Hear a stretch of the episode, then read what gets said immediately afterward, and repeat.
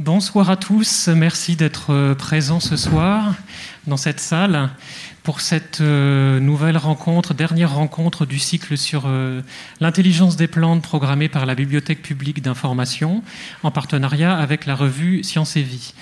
Alors, je m'adresse à la fois à vous qui êtes dans la salle, mais aussi au public, dont on espère d'ailleurs qu'il est aussi nombreux euh, en ligne, puisque donc nous sommes en direct à la fois sur la web TV de la Bibliothèque publique d'information, mais aussi sur le site de la revue Science et Vie, ainsi que pour la première fois d'ailleurs ce soir sur euh, le compte Facebook de la bibliothèque. Donc, je salue l'ensemble de ce public euh, en ligne. Alors, je suis très, content de vous accueillir ce soir pour une séance dont j'ai bien cru un certain temps qu'elle n'aurait jamais lieu, puisque c'est la séance qui devait inaugurer le cycle L'intelligence des plantes le 13 janvier dernier. Mais vous savez ce qui s'est produit, mais même avant l'histoire du coronavirus, on a eu aussi des grèves contre la réforme des retraites qui ont annulé et obligé à reprogrammer cette séance un certain nombre de fois. En tout cas, je suis ravi qu'on puisse euh, conclure le cycle ce soir avec ce thème. Donc précédemment, nous avons abordé la question de la collaboration euh, entre plantes et autres espèces, puis la question de la mémoire, et ce soir, nous allons aborder la question de la sensibilité.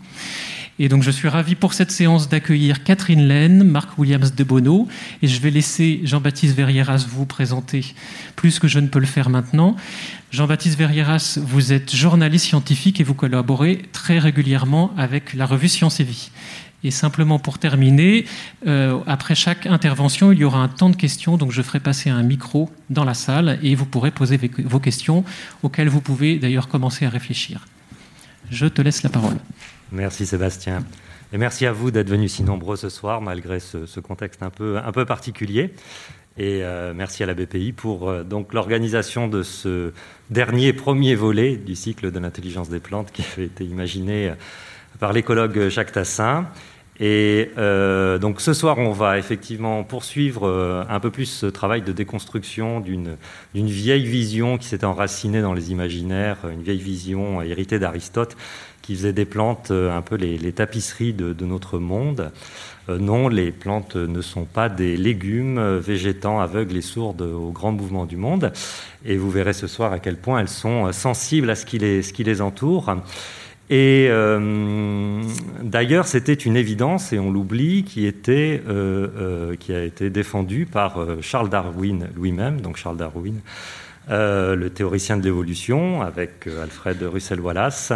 Charles Darwin, qui était un grand observateur des plantes, euh, notamment dans ses serres de sa, belle propriété anglaise, et euh, qui a écrit des pages remarquables sur euh, le comportement des plantes et leur sensibilité à la lumière, décrivant presque les tiges des plantes se frayant un chemin sinuant comme un serpent vers sa proie pour aller se nourrir de, lumière. Et une sensibilité d'ailleurs qui a été rappelée récemment dans un très très un, ouvrage dont je vous recommande la lecture, de Carla Ustak et Natasha Myers qui s'appelle Le ravissement de Darwin. Voilà, et euh, peut-être une dernière chose euh, avant d'introduire mes deux invités pour euh, souligner effectivement à quel point les plantes sont en contact avec le monde, juste de se rappeler que les plantes sont des êtres merveilleusement étendus, ce sont des êtres de surface, et à la différence de nous, qui sommes des animaux, qui sommes des êtres de volume, elles prennent toute la mesure de l'espace qui les entoure à travers euh, euh, leur feuillage. Et donc c'est cette sensibilité, peut-être cette sensorialité, on posera la question, est-ce qu'elle se transforme en une conscience élémentaire? Est-ce que cela préfigure une intelligence sensible? Jacques Tassin, dans, un de ses ouvrages, rappelait justement un vieil adage scolastique qui disait qu'il n'y a rien dans l'entendement qui n'ait été auparavant dans la sensibilité tout en nous mettant en garde euh, contre toute conclusion hâtive, et nous aurons l'occasion d'en discuter. Et j'aurai le plaisir d'en discuter avec euh, euh, nos deux intervenants de, ce soir. Donc, tout d'abord, Catherine Laine. Vous êtes docteur en physiologie végétale et enseignante chercheuse à l'Université Clermont-Auvergne. Vous enseignez la botanique au sens large, biologie, physiologie végétale, systémique, phylogénie donc euh, euh, l'histoire évolutive des plantes, et vous êtes également directrice de la Maison pour la science en Auvergne. Et vous menez des recherches dans le cadre du laboratoire PIAF, plus précisément au sein de l'équipe MECA, qui travaille sur qui essaye de comprendre comment les arbres perçoivent les signaux mécaniques et leur environnement.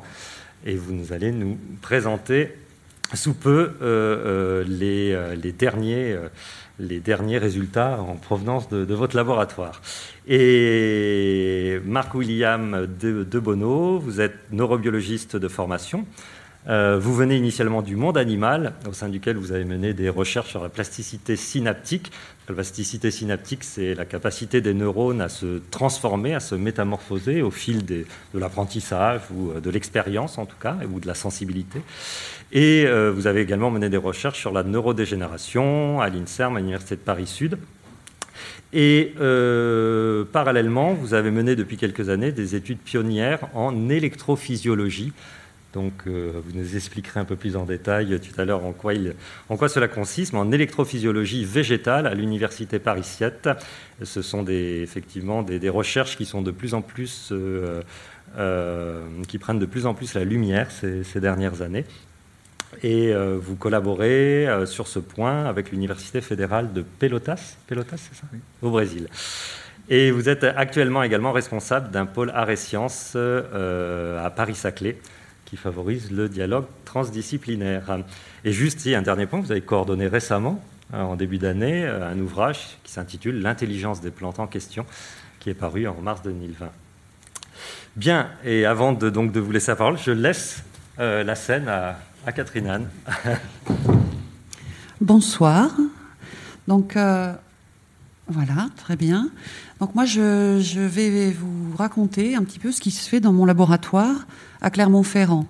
Donc le PIAF, que Jean-Baptiste a cité, euh, juste pour que vous sachiez, PIAF, ça veut dire physique et physiologie intégrative de l'arbre en environnement fluctuant. C'est moins rigolo que PIAF, donc on va garder PIAF. Et on va juste se souvenir que c'est un laboratoire qui travaille sur l'arbre, qui cherche à comprendre comment l'arbre perçoit les facteurs de son environnement et comment il y répond de manière adaptée. Et donc moi, je vais vous présenter les travaux d'une équipe qui est l'équipe MECA, c'est-à-dire euh, qui travaille sur les, arbres et les réponses euh, des arbres aux facteurs mécaniques, mais il y a d'autres euh, équipes qui travaillent sur d'autres facteurs.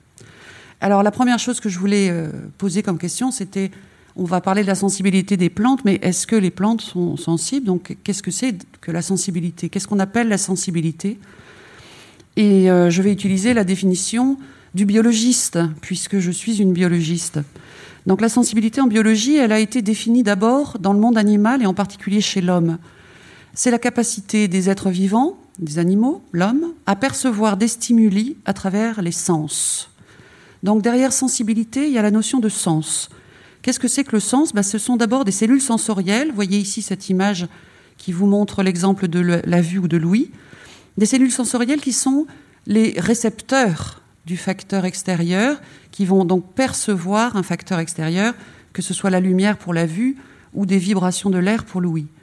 Et puis il y a tout un système de transfert, de traduction et de transfert d'informations jusqu'au cerveau qui traite ces informations et qui interprète pour arriver jusqu'à la sensation. Et la sensation, c'est elle la réponse. La formation d'une image dans votre cerveau, la perception d'un son dans votre cerveau, c'est la réponse. Et ce, circuit de la perception jusqu'à la réponse permet à l'animal, à l'homme, d'avoir une vie de relation et de communiquer avec les autres. Donc, la sensibilité se définit ici comme étant euh, deux événements nécessaires euh, et suffisants, si j'ose dire. Il faut qu'il y ait de la perception, perception de la variation d'un facteur, et une réponse.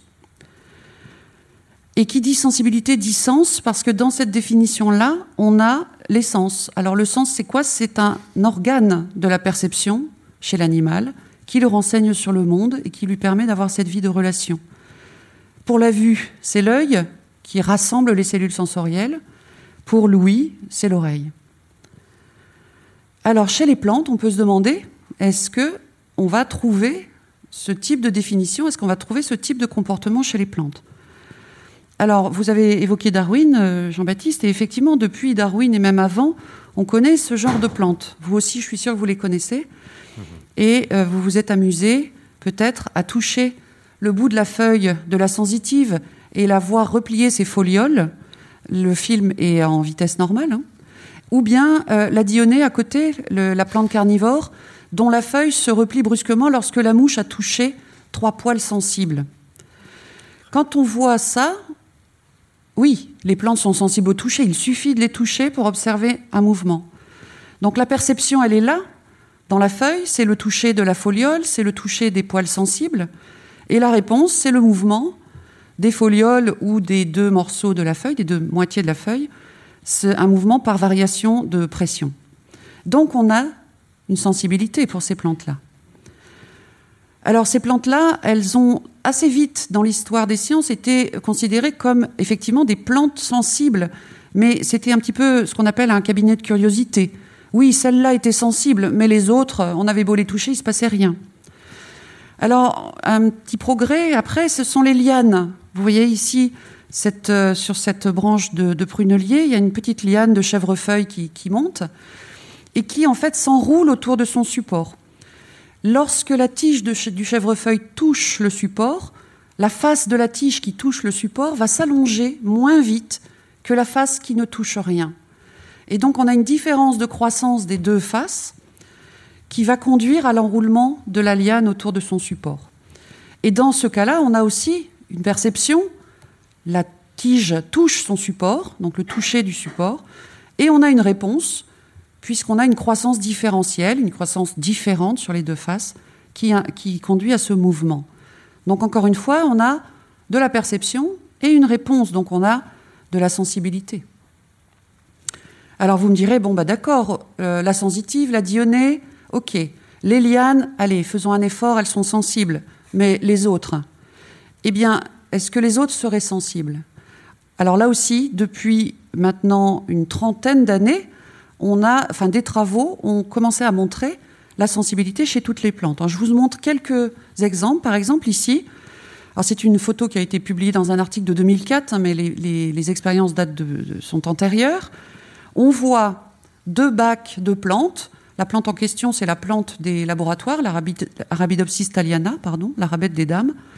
À gauche, on les a laissés tranquilles. À droite, on les a touchés deux fois par jour. C'est-à-dire qu'on fait passer une, brosse deux fois par jour sur la culture.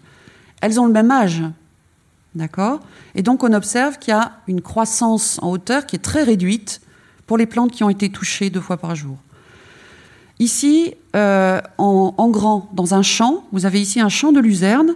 Alors quand, vous voyez un petit visage à côté, c'est que c'est les gens du labo. Donc je mets à l'honneur les gens de, l'équipe. Bruno Moulia, qui est d'ailleurs le directeur du labo actuellement. Euh, les travaux de Bruno, en 2005, il travaillait sur des champs de luzerne. Des champs de luzerne qui sont soumis au vent. Et dans ce champ, il avait placé un carré de grillage donc un carré métallique avec une, des mailles de grillage à travers lesquelles les plantes poussaient.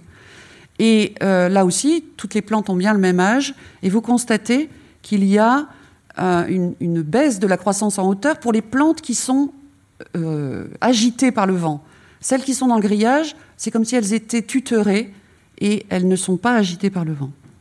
Troisième exemple, les arbres. Ici, ce sont deux noyers qui ont le même âge, L'un a poussé librement dans son verger, donc il a vu le vent. L'autre a poussé dans un tube de plastique transparent, on appelle ça un tubex, qui fait en sorte que, euh, qui tuteur le tronc et qui là aussi limite la course de l'arbre au vent. Et vous constatez qu'il y a une forte différence de croissance en hauteur.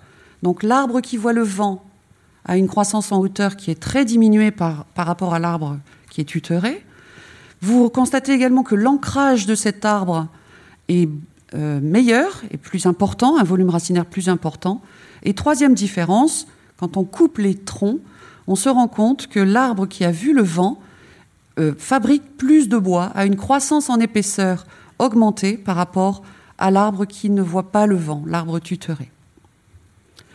Ces trois euh, réponses, croissance en hauteur diminuée, ancrage racinaire augmenté, et croissance en épaisseur augmentée constituent ce qu'on appelle un syndrome de réponse qu'on va retrouver dans tous les cas que je vous ai décrits là. Si on regardait au niveau racinaire ou au niveau de l'épaisseur des tiges, on verrait les mêmes choses. Alors surtout chez les arbres, ce syndrome s'appelle, voilà un gros mot, la tigmo-morpho-genèse. Pour euh, apprendre les gros mots, c'est facile, il suffit de faire un, petit peu d'étymologie. Tigmo en grec, ça vient d'un mot qui veut dire le contact. Morpho, la forme, et la genèse, la genèse, la fabrication. Donc la tigmo-morphogenèse, c'est la fabrication de la forme par le contact. C'est donc la réponse au toucher, ou plus généralement la réponse à des flexions, par exemple, donc au vent. Et toutes les plantes, je vous en ai montré trois types, mais toutes les plantes sont sensibles au toucher et sont sensibles à des flexions, donc sont sensibles au vent. Et c'est ce que nous étudions au laboratoire. Donc là encore, on a le couple perception-réponse, perception de la flexion de la tige ou perception du toucher, et la réponse, c'est ce syndrome dont je vous ai parlé, la tigmomorphogenèse. Alors cette introduction, c'était pour vous montrer que oui, les plantes sont sensibles, et euh, en particulier aux facteurs mécaniques. C'est ça qu'on va développer. Et avant de le développer, ben, simplement pour vous dire également que si je suis là devant vous ce soir, c'est aussi parce que je suis le porte-parole de toute une équipe, c'est-à-dire que ce ne sont pas mes travaux, mais ce sont les travaux de toute l'équipe MECA au laboratoire PIAF. Alors, on travaille sur les arbres. Et un arbre, quand il pousse, il se tient debout sur ses racines, debout sur ses pieds, et il est soumis à des contraintes mécaniques. De quelle sorte de contraintes mécaniques parle-t-on? Eh bien, nous allons d'abord parler du vent, puisque je viens de parler de la tigmomorphogenèse. Et la deuxième partie, nous parlerons de la gravité. Alors, le premier grand scientifique qui parle du vent, regardez, c'est Jean de La Fontaine. Euh, je n'ai pas remis les paroles de la fable, mais vous relirez le chêne et le roseau, et vous verrez qu'il avait déjà compris beaucoup de choses c'est-à-dire le problème de ce chêne face au vent. Alors justement, moi j'ai mis une photo de chêne pour montrer quel est ce problème. Le chêne, c'est quoi? Un arbre, c'est quoi? Ça peut être euh, symbolisé, simplifié, c'est un poteau de bois qui porte une voile. Et cette voile, c'est elle le problème. La voile, c'est l'ensemble des branches feuillées, bien sûr, c'est le houppier. C'est elle le problème parce que lorsque le vent souffle, c'est elle qui oppose une résistance au vent et qui va euh, être gonflée par le vent. Lorsque le vent souffle, ce vent exerce une force sur le houppier, plus ou moins forte, qui peut fléchir ce tronc, ici, vous voyez la force du vent. Et surtout, lorsque cette force est exercée, le tronc va jouer le rôle d'un bras de levier. Alors, pour vous rappeler ce qu'est un bras de levier, je vous ai mis ici euh, Jo, qui soulève sa pierre. Alors, le bras de levier, c'est on applique une faible force au bout du levier, et va se développer à l'autre bout une grande force en réponse. Donc lorsque le vent souffle dans la voile, le tronc exerce cette force de bras de levier et le, euh, ce qu'on appelle le moment fléchissant, c'est-à-dire la, force qui s'exerce à la base du tronc, est énorme. Donc un petit coup de vent en haut va se traduire par une force très grande à la base du tronc et donc un risque de rupture. Pour faire face à cela, l'arbre doit se construire pour rester résistant, pour éviter donc la rupture. Alors, on va justement étudier cette résistance au labo. On a compris déjà, je ne le remontre pas, je vous l'ai montré juste avant, un arbre va euh, construire un bois, construire son tronc, son architecture, grâce à la tigmomorphogenèse. Un arbre qui est soumis au vent sera plus petit, plus trapu, plus large qu'un arbre qui est protégé par ses voisins. Donc cette plante plus trapue, au bois adapté, qui se stabilise plus vite face au vent, sera plus résistante. Ça, c'est le premier point. Cette tigmomorphogenèse que je vous montre là, c'est, si j'ose dire, la tigmomorphogenèse de laboratoire. C'est-à-dire, on a fait une expérience où là, on a tutoré un arbre, euh, on, a, laissé libre celui-là, on, fait aussi des expériences où on, va fléchir des peupliers, des jeunes peupliers dans nos serres, etc. Et donc, est-ce que cette tigmomorphogenèse ne serait pas qu'une réponse de laboratoire? Je, pose la question parce que lorsque nous avons décrit ces phénomènes-là il y a 20 ans, c'est ce que les gens, les forestiers en particulier, nous répondaient. Ce sont, c'est un artefact de laboratoire que vous observez. Si les arbres étaient euh, ainsi soumis au vent et qu'ils étaient toujours petits face au vent, il ne pourrait jamais s'élever. Donc on, a regardé aussi ce qui se passait en milieu naturel, dans une forêt. Et pour cela, on a fait des expériences dans, une forêt nancéenne. Vous avez une hêtraie ici, et le petit film que je vous montre là, regardez, cet arbre, ces arbres, pardon, cette canopée, elle est bien dans le vent, vous voyez s'agiter les arbres. Et si vous êtes attentif, vous en voyez un, lui, qui ne bouge pas d'un millimètre. Pourquoi? Parce qu'on l'a attaché. On l'a aubané avec des câbles. Ces câbles, on ne les voit pas bien sur l'image, mais font que. Il y en a un ici. Ils font que ces câbles, il y en a un autre là. L'arbre ne peut pas bouger au vent. Le voilà ici. Et puis d'autres arbres dans cette forêt, eux, bougent librement. Et on a comparé la croissance en épaisseur des troncs avec des capteurs très sensibles. On a mesuré cette croissance sur à peu près 210 jours. Et vous voyez donc en bleu clair, c'est la croissance en épaisseur des arbres qu'on empêche de bouger, ceux qui sont aubanés par les câbles, et en bleu foncé, ce sont les arbres libres. Et on se rend compte que la croissance est multipliée par deux, ce qui est énorme. On ne s'attendait pas à un tel chiffre. La croissance est doublée lorsque l'arbre se mesure au vent. C'est donc le vent, entre autres, qui fait le bois. S'il n'y a pas de vent, il y a moins de bois. Alors, ceci étant décrit, cette tigmomorphogenèse étant décrit, on peut se demander qu'est-ce qui est perçu dans la plante Quel est euh, le senseur Quelles sont les cellules sensorielles Alors, on a montré au laboratoire que ce qui était perçu à l'échelle cellulaire, c'est la déformation mécanique de la cellule. Lorsqu'une tige est fléchie, lorsque cette tige est fléchie, certaines cellules sont écrasées, d'autres sont étirées. Et c'est cette déformation mécanique que la cellule perçoit. Comment elle le fait? Elle le fait grâce à un mécanisme qui est analogue, au nôtre. Euh, c'est ce qui se passe dans notre toucher. Lorsque nous touchons notre peau, il y a des mécanorécepteurs également qui sont excités et qu'on retrouve aussi jusque dans le monde bactérien. Donc un mécanisme qui est basé sur l'existence de canaux dans la pellicule vivante qui entoure la cellule, il y a des espèces de canaux. Vous voyez ici, ça ressemble à un diaphragme d'appareil photo. Lorsqu'il est fermé, le diaphragme ne laisse passer aucune substance. Lorsque la membrane est étirée par une déformation cellulaire, ce diaphragme d'appareil photo s'ouvre et laisse passer des substances de l'intérieur de la cellule vers l'extérieur ou l'inverse. Ce qui crée des courants électriques dont euh, Jean Williams nous parlera juste après. Donc un mécanisme euh, qui est finalement euh, celui du vivant, qu'on retrouve ici dans les plantes. Et chez les plantes, ce mécanisme est d'une extrême sensibilité. Alors, on a, nous, euh, ici, on voit une petite manip pour montrer les peupliers, je ne sais pas si vous voyez bien, comment on les fléchit. On les fléchit en les enroulant sur un gabarit, en fait, à la main, vous voyez. Et donc, on va fléchir ici la tige. On fait ça une fois et on analyse ce qui s'est passé dans la plante dans ce jeune arbre. Et on a montré en 2017 que entre 30 minutes après la flexion et 72 heures, il y a pas moins de 2663 gènes qui sont régulés suite à cette flexion. Régulés, ça veut dire des gènes qui sont allumés et qui vont se mettre en route, qui vont se mettre en action, et d'autres qui sont éteints. Donc 2663 gènes en une demi-heure, c'est un phénomène qui est relativement euh, gigantesque. On en montre ici un, un de ces gènes, qui a le doux nom de PTA-ZFP2.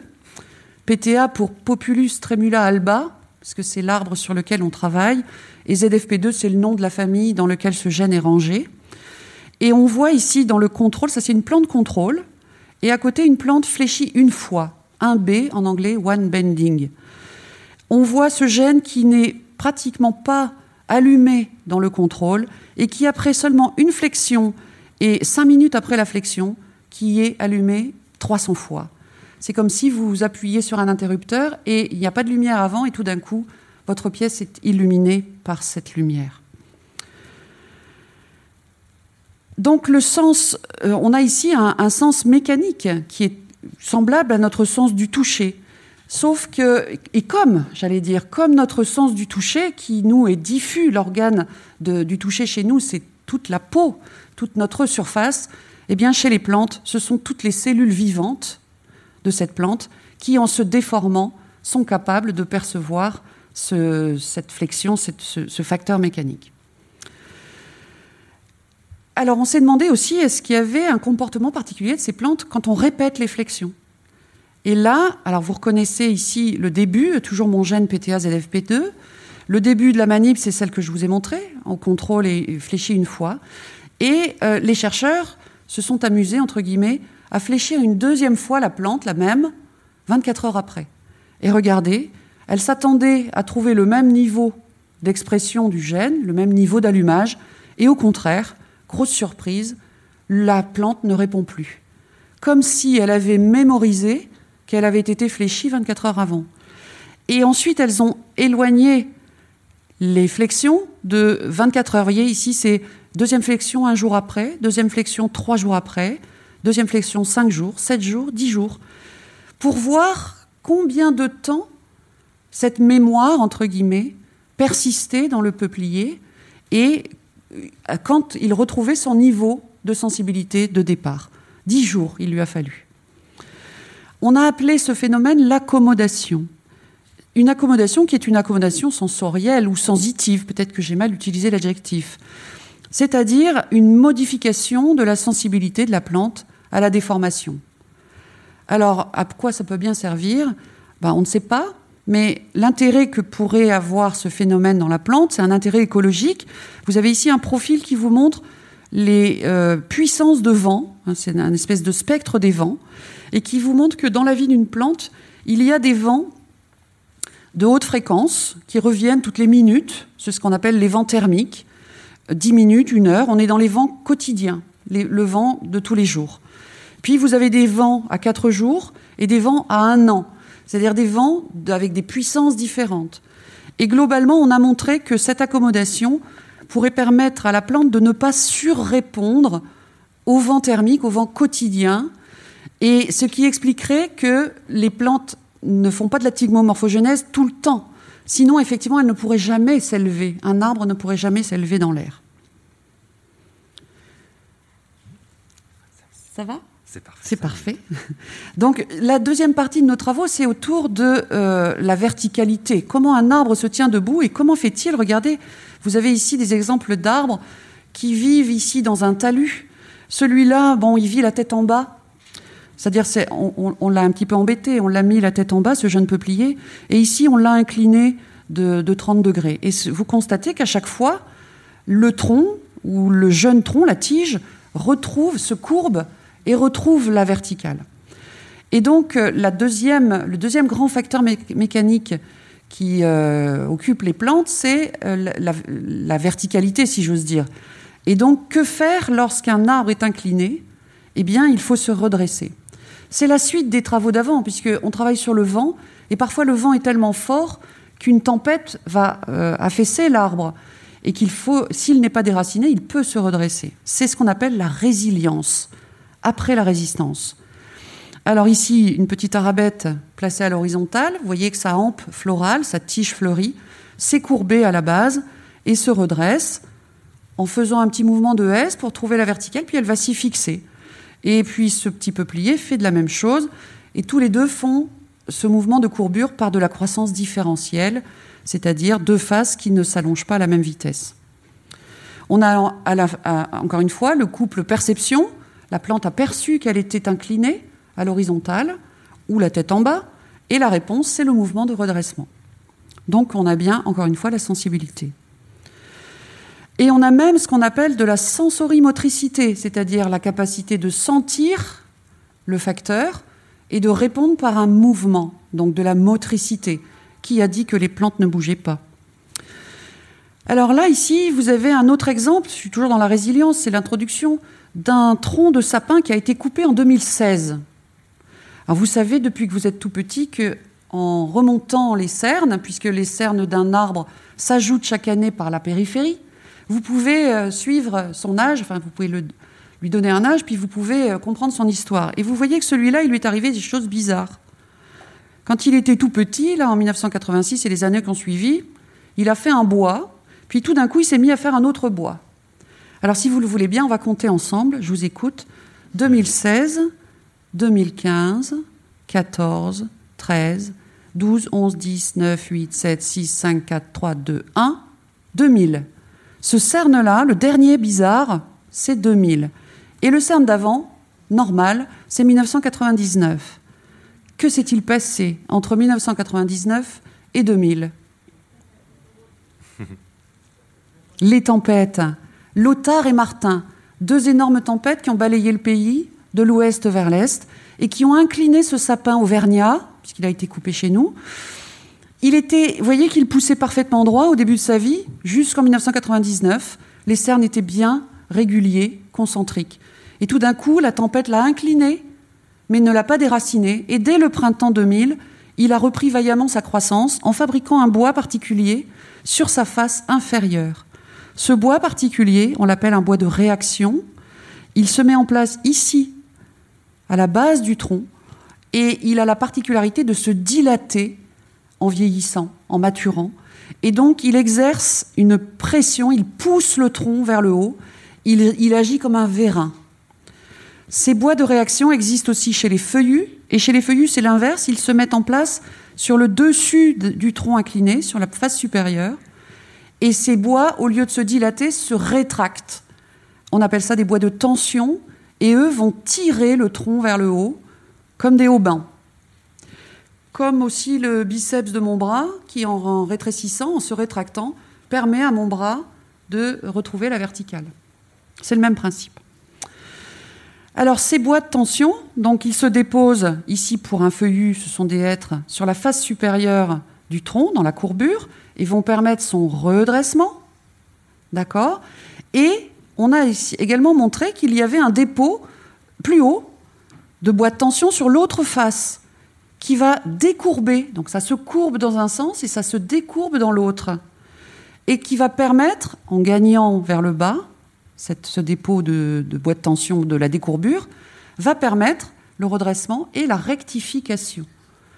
La rectification, c'est-à-dire le fait que le tronc est courbe et il va redevenir parfaitement rectiligne. OK? Donc en gros, un arbre incliné se redresse, mais en faisant ça, il se contorsionne. Il se courbe à la base et se décourbe au sommet. Là aussi, toujours le couple perception-réponse, donc de la sensibilité. Que perçoit donc cet arbre incliné? Est-ce que c'est la lumière, comme souvent on nous dit? Alors, pas facile d'éteindre la lumière, d'enlever, vous savez qu'en science, quand on veut tester l'effet d'un facteur, on fait varier uniquement ce facteur, on l'éteint, on laisse les autres euh, constants. Si on éteint la lumière, il n'y a plus de croissance pour l'arbre, donc c'est compliqué. Donc, à Clermont, on a inventé des espèces de bulles de lumière qui sont des énormes sphères. Vous voyez la taille du, chercheur ici, il pourrait rentrer dedans. Et à l'intérieur de ces sphères, on a tapissé de lumière pour que la lumière arrive de toutes les directions sur la plante. Plante qui est placée ici, à l'horizontale, dans la sphère. Elle est là. Quand on place cette plante à l'horizontale dans la sphère, et on la laisse évoluer, c'est un jeune peuplier. Alors vous voyez que des fois la lumière s'éteint parce qu'on a reproduit aussi l'alternance jour-nuit. Et on voit que le peuplier commence par se redresser à l'apex, ici, tout à fait comme l'arabidopsis de tout à l'heure. Et on voit, je vais avancer un petit peu plus vite, regardez, je l'accélère un peu. Et vous voyez que le peuplier va parfaitement se redresser. D'accord? Ça veut dire quoi ça au passage? Ça veut dire simplement que ça n'est pas la source de lumière solaire, du soleil, qui fait que les arbres poussent vers le haut. Puisque en l'absence de cette source euh, au sommet, la plante peut se redresser sans aucun problème. Donc si ce n'est pas la lumière, qu'est-ce que c'est? Eh bien, ça ne peut être que la gravité, du moins c'est ce qu'on pense. Alors chez nous, effectivement, comment fait-on pour se tenir debout? Chez nous, ça se passe dans l'oreille interne, vous le savez, ou dans le vestibule de notre oreille interne, nous avons des petits cailloux, des otolithes, qui pèsent dans une espèce de gelée de groseille, sur des cellules ciliées sensibles. Et lorsque ces cellules ciliées euh, sont touchées par les petits cailloux, elles émettent des signaux électriques qui s'en vont vers le cerveau. Et quand vous bougez la tête, vous bougez la gelée de groseille et les petits cailloux en même temps, et euh, ça signale à votre cerveau que votre corps change de position. Donc on fait, nous, sans le savoir, tous les jours, de la graviperception. Nous percevons le champ de gravité terrestre et chez les plantes. Eh bien, nous avons recherché dans les tiges des arbres et nous avons trouvé ici, quand on regarde dans une jeune tige, dans l'écorce de cette tige, il y a des cellules qui, lorsque la plante est bien verticale, euh, contiennent des gros, des petits cailloux, si vous voulez. Ce sont des plastes, des amyloplastes, des plastes remplis d'amidon, des grains d'amidon, qui sont très denses et qui pèsent au fond de la cellule et qui indiquent ainsi à la plante où est le bas et où est le haut. Et quand on, on appelle ces petits cailloux des statolites, à l'intérieur de ces cellules qu'on appelle des statocytes. Et regardez ici, on vient, sur ce petit film que je vais lancer, on vient de mettre le peuplier à l'horizontale. Donc vous avez ici les statocytes, vous voyez ici l'amas de petits cailloux, et en quelques heures, voilà ce qui se passe, pardon, hop, vous voyez couler cet amas de statolites, et selon l'angle auquel la, plante est soumise, euh, l'avalanche de cailloux sera plus ou moins prolongée. D'accord? Alors, est-ce que c'est bien ces statolites qui permettent la perception de la gravité? Alors, on s'est dit, regardez sur ce petit modèle, hein, on voit tourner euh, une boîte dans laquelle se trouvent des billes de verre qui miment ces statolites dans un gel qui mime le gel de la cellule, l'intérieur de la cellule. Et on va faire tourner cette chose-là. Et quand on fait tourner cette chose-là, vous voyez que les petits cailloux n'ont pas le temps d'atteindre la paroi de la cellule. Eh bien, on fait pareil ici sur cet appareil qu'on appelle le clinostat. Et quand on fait cela, vous voyez ici donc des plantes qu'on fait tourner sur elles-mêmes. À côté, vous avez les témoins. Eh bien, en quelques heures, on voit la réponse. Voilà les témoins qu'on n'a pas fait tourner, qui se sont bien redressés à la verticale, alors que les plantes qu'on fait tourner restent parfaitement rectilignes. Elles ne se courbent pas, elles ne se redressent pas à la verticale. On les a mis en fait en microgravité en les faisant tourner sur elles-mêmes en empêchant les statolites de peser au fond des cellules, il n'y a pas de redressement. Ce sont donc bien ces statolites qui indiquent à la plante, dans chacune de ces petites cellules sensibles qui se trouvent dans tout le corps de la plante, dans tout le corps de l'arbre, qui indiquent où se trouve le haut et le bas, et qui indiquent au degré près l'angle auquel la plante est soumise. J'ai presque terminé. Alors, on sait maintenant que la perception de la gravité passe par des euh, statolites, par des petits cailloux, un peu comme dans notre oreille interne. Donc, on s'est dit, bon, bah, c'est bon, on a, bien compris. Alors, c'est pas nous les premiers, hein, c'est depuis déjà Darwin hein, qui, suggérait que la gravité était perçue par les plantes. Et euh, quand même, on s'est dit, on va modéliser ça. On va, on va regarder si ça marche, parce que regarder un arbre de cette taille-là se redresser, c'est un peu long. Donc, on est obligé de passer par des modèles mathématiques. Vous avez ici un arbre virtuel, la ligne bleue, qui est placée à l'horizontale. Et ça, c'est le modèle mathématique qui dit, qui montre que la vitesse de redressement, la, courbure en fonction du temps, la courbure du tronc en fonction du temps, n'est fonction ici que de l'angle A, c'est-à-dire l'angle d'inclinaison par rapport à la verticale. Quand on regarde ce petit modèle très simple, regardez ce que ça donne. Voilà l'arbre qui se redresse. Il se courbe à sa base, il se décourbe au sommet. Ah, mais il continue à se courber encore au sommet et puis il va encore se décourber dans l'autre sens, et donc ça ne fonctionne pas. Ça ne fonctionne pas parce que dans ce modèle, vous voyez que l'arbre ne trouve jamais la verticale et qu'il oscille comme un serpent hein, qui, sort de son panier. Et donc que la gravité, quand on ne met que la gravité, la perception de la gravité dans le modèle, ça ne suffit pas. Donc on a essayé de... On s'est demandé qu'est-ce qui manquait Je vais vite. Vous savez que nous, on a la graviperception pour se tenir debout, mais c'est pas tout on a besoin aussi d'un sens qu'on appelle la proprioception, qui est la perception de notre corps, la perception de la position de nos membres dans l'espace, et qui passe aussi par des capteurs mécaniques qui se trouvent dans nos tendons, dans nos ligaments, dans nos muscles et sous la voûte plantaire. Alors on s'est dit, bah, et si les plantes faisaient pareil? Donc on a rajouté dans le modèle mathématique, en plus de l'angle, la perception de l'angle d'inclinaison, on a rajouté la capacité à percevoir ses courbures, c'est-à-dire à, ressentir sa forme propre, à percevoir ses déformations. Et ça, on savait faire puisqu'on a étudié les déformations dans le vent. Donc on a rajouté ce facteur-là et regardez cette fois, l'arbre se courbe à la base, se décourbe au sommet et il vient se rectifier, il redevient parfaitement rectiligne dans ce modèle. On a montré par là qu'une plante, pour se tenir debout, fait deux choses comme nous, elle perçoit la gravité, son angle d'inclinaison, et elle perçoit ses propres déformations, c'est-à-dire de combien elle s'est déjà courbée et de combien elle se décourbe. Voilà. J'arrête peut-être, c'est ça? Alors le dernier petit film que je peux vous montrer, c'est euh, ça, c'était des modèles mathématiques. Est-ce que c'est vrai réellement? Est-ce qu'on a une preuve expérimentale que les plantes sont capables de percevoir leur forme propre Donc on a inventé un dernier appareil qui s'appelle le gravitron. C'est une sorte de manège à plantes. Alors vous avez un espèce de bras là sur lequel on place des petites plantes. Alors c'est que des petites, c'est pas des gros arbres, hein, c'est des plantules. Et euh, cette planche là, elle peut tourner sur elle-même. Donc on peut faire tourner la tête aux plantes, leur faire perdre le sens du haut et du bas. Et puis on peut aussi euh, faire varier la, gravité en, en tournant l'axe principal. Je vais juste vous montrer ici, sur ce petit film, l'installation de quelques-unes de ces petites plantes. Ce sont des arabettes qu'on installe à l'horizontale sur cette planche. Ici, au lieu d'être verticales, ici, elles sont à l'horizontale. Voilà, ici Stéphane qui, installe ses plantes. Et d'abord, on ne fait pas tourner la planche et on va observer leur comportement. Sans surprise, à l'horizontale, elles se redressent à la verticale. C'est le film que je vous ai montré tout à l'heure. Pas de problème. Ce qui est plus rigolo, c'est qu'on va se mettre à faire tourner la planche et regarder ce qui va se passer. Voilà la planche qui tourne. Je vous laisse apprécier parce que c'est quand même assez joli. Elles étaient courbées, regardez ce qu'elles font. Elles se décourbent et elles s'alignent sur elles-mêmes. Donc là, la planche tourne. Vous ne le voyez pas parce que, évidemment, l'appareil photo est fixe. Hein. Je le remets.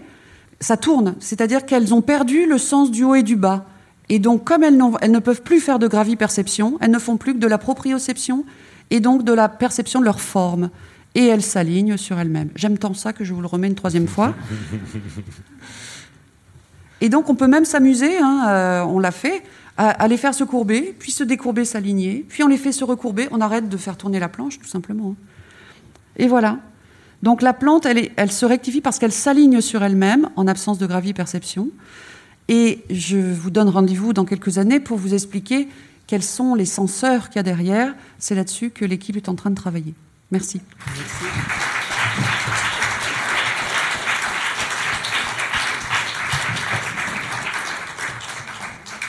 Bravo, merci Catherine pour cette euh, présentation passionnante. On a le temps pour une ou deux questions de la salle. Est-ce que des personnes souhaitent poser une ou deux questions? Euh, Est-ce que pour vous, il y a un intérêt à envoyer des plantes dans la station, spatiale internationale pour y faire des, études particulières sur les, sens notamment?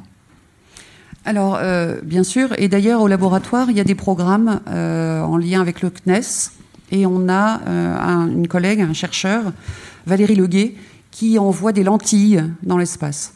Et donc, elle, elle travaille sur les racines. Donc, l'intérêt c'est d'être en absence de gravité.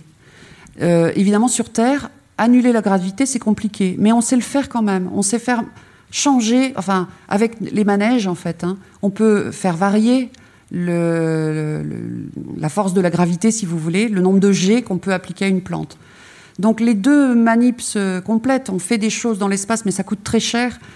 Euh, en plus, c'est pas le chercheur qui va là-haut, hein, euh, c'est Thomas Pesquet ou, les suivants, je ne sais plus leur nom, mais euh, les manipulations sont faites par d'autres personnes avec des protocoles très précis sur des toutes petites plantules qui doivent être fixées très vite, etc. Donc il y a des contraintes très fortes, mais euh, il y a des résultats qui sont euh, très jolis obtenus là-haut.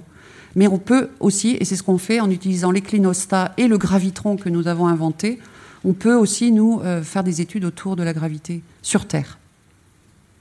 Par contre, le problème, c'est toujours les arbres. Parce que là, dans toutes les, manips qu'on vous montre, on travaille pour l'instant sur des plantules euh, dans l'espace ou dans le gravitron. Mais euh, vous avez vu la bulle de lumière que je vous ai montrée tout à l'heure, avec le peuplier qui se redresse, et on vient euh, d'améliorer le système. Là, ce que vous voyez, c'est juste la plante qui a été mise à l'horizontale, le peuplier, et qui se redresse.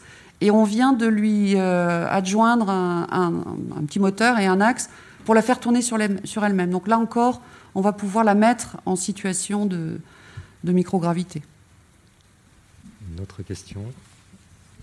Bonjour. Euh, en fait, c'est par rapport à des, pins qui sont à côté de l'océan. Et euh, ils ont tellement des courbures à force du vent qui tournent sur eux-mêmes et remontent. Donc du coup, Ils font des nœuds. Ils courbent, mais ils se redécourbent pas. Ouais. Voilà, ils font carrément des. Oui, oui. Alors, il y, a- il y a pas mal de conifères qui font ça. hein. Donc, vous parlez, vous citez des conifères en bordure d'océan, c'est-à-dire sous des vents dominants très forts, et qui vont avoir ce qu'on appelle euh, un phénomène qu'on appelle l'anémomorphose, qui est plus fort encore que la tigmomorphogenèse. C'est-à-dire que ces arbres-là sont sculptés carrément par ces vents dominants.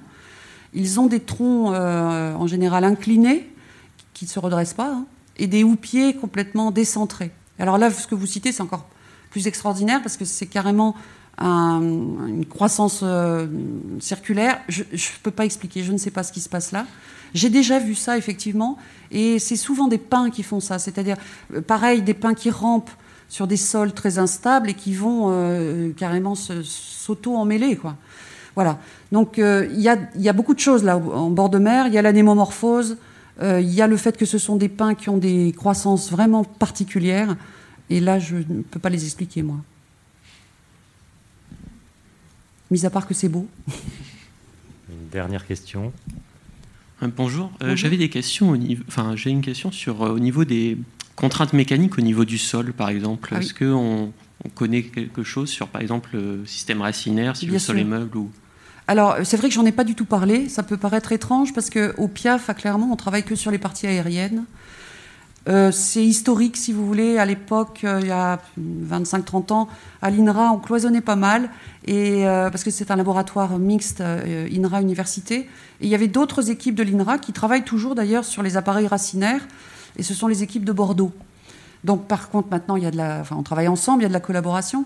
Et il y a beaucoup de choses qui ont été montrées sur les racines. Et par exemple, un, arbre euh, qui est justement soumis à des vents dominants, il va euh, ancrer.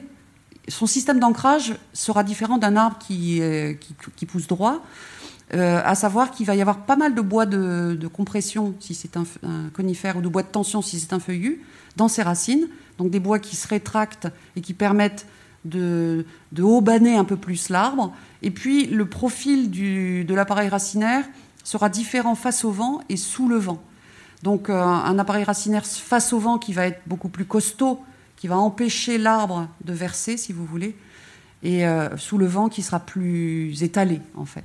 Donc oui, il y a pas mal de choses qui se font, euh, en tout cas sur la morphologie de ces appareils racinaires. Après, c'est beaucoup plus compliqué à étudier l'appareil racinaire d'un arbre, parce que c'est dans le sol et que c'est compliqué à étudier par rapport à, une tige ou à un, houppier. Donc, euh, côté sensibilité, on travaille uniquement sur les parties aériennes pour l'instant. Et la collègue dont je parlais tout à l'heure, Valérie Leguet, elle, elle travaille, mais sur les pointes racinaires. C'est-à-dire, elle cherche à comprendre l'effet des facteurs mécaniques sur la pointe. C'est-à-dire, quand une pointe racinaire rencontre un- une particule du sol, comment elle va la contourner. Merci. On va passer à la deuxième présentation euh, de Marc-William Debono, qui va nous faire découvrir euh, ou redécouvrir euh, une voie de communication des informations perçues par les plantes, qui a été longtemps délaissée et qui est assez, extraordinaire et qui fait écho à ce que l'on peut connaître chez, les animaux à travers le système nerveux et euh, l'ensemble des signaux électriques qui y circulent. Je laisse la parole à Marc. Bonjour. Euh, après donc euh, l'intervention de Catherine sur euh, la partie mécanique, donc on va, je vais vous présenter plutôt la dimension électrique de la vie des plantes, qui est, qui est, qui est un petit peu moins, un petit peu moins connue, effectivement. Je vais peut-être prendre l'autre, Oui, comme ça, ça sera plus simple, parce que je vais.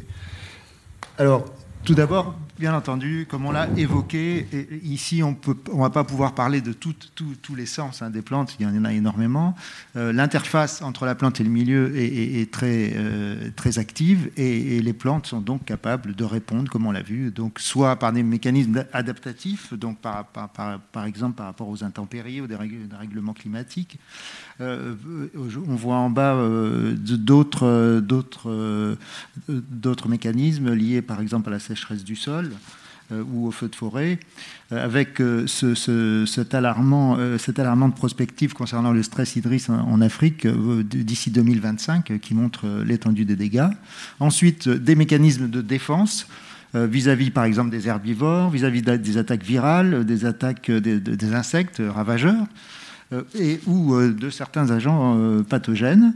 L'homme n'est pas exempt non plus d'interagir avec les plantes de façon négative, avec notamment nos, nos chères tondeuses. Et l'aspect communication est extrêmement important, avec soit intraplante, soit entre les plantes et les animaux, des, champignons qui sont figurés en haut et certains insectes ou animaux en bas.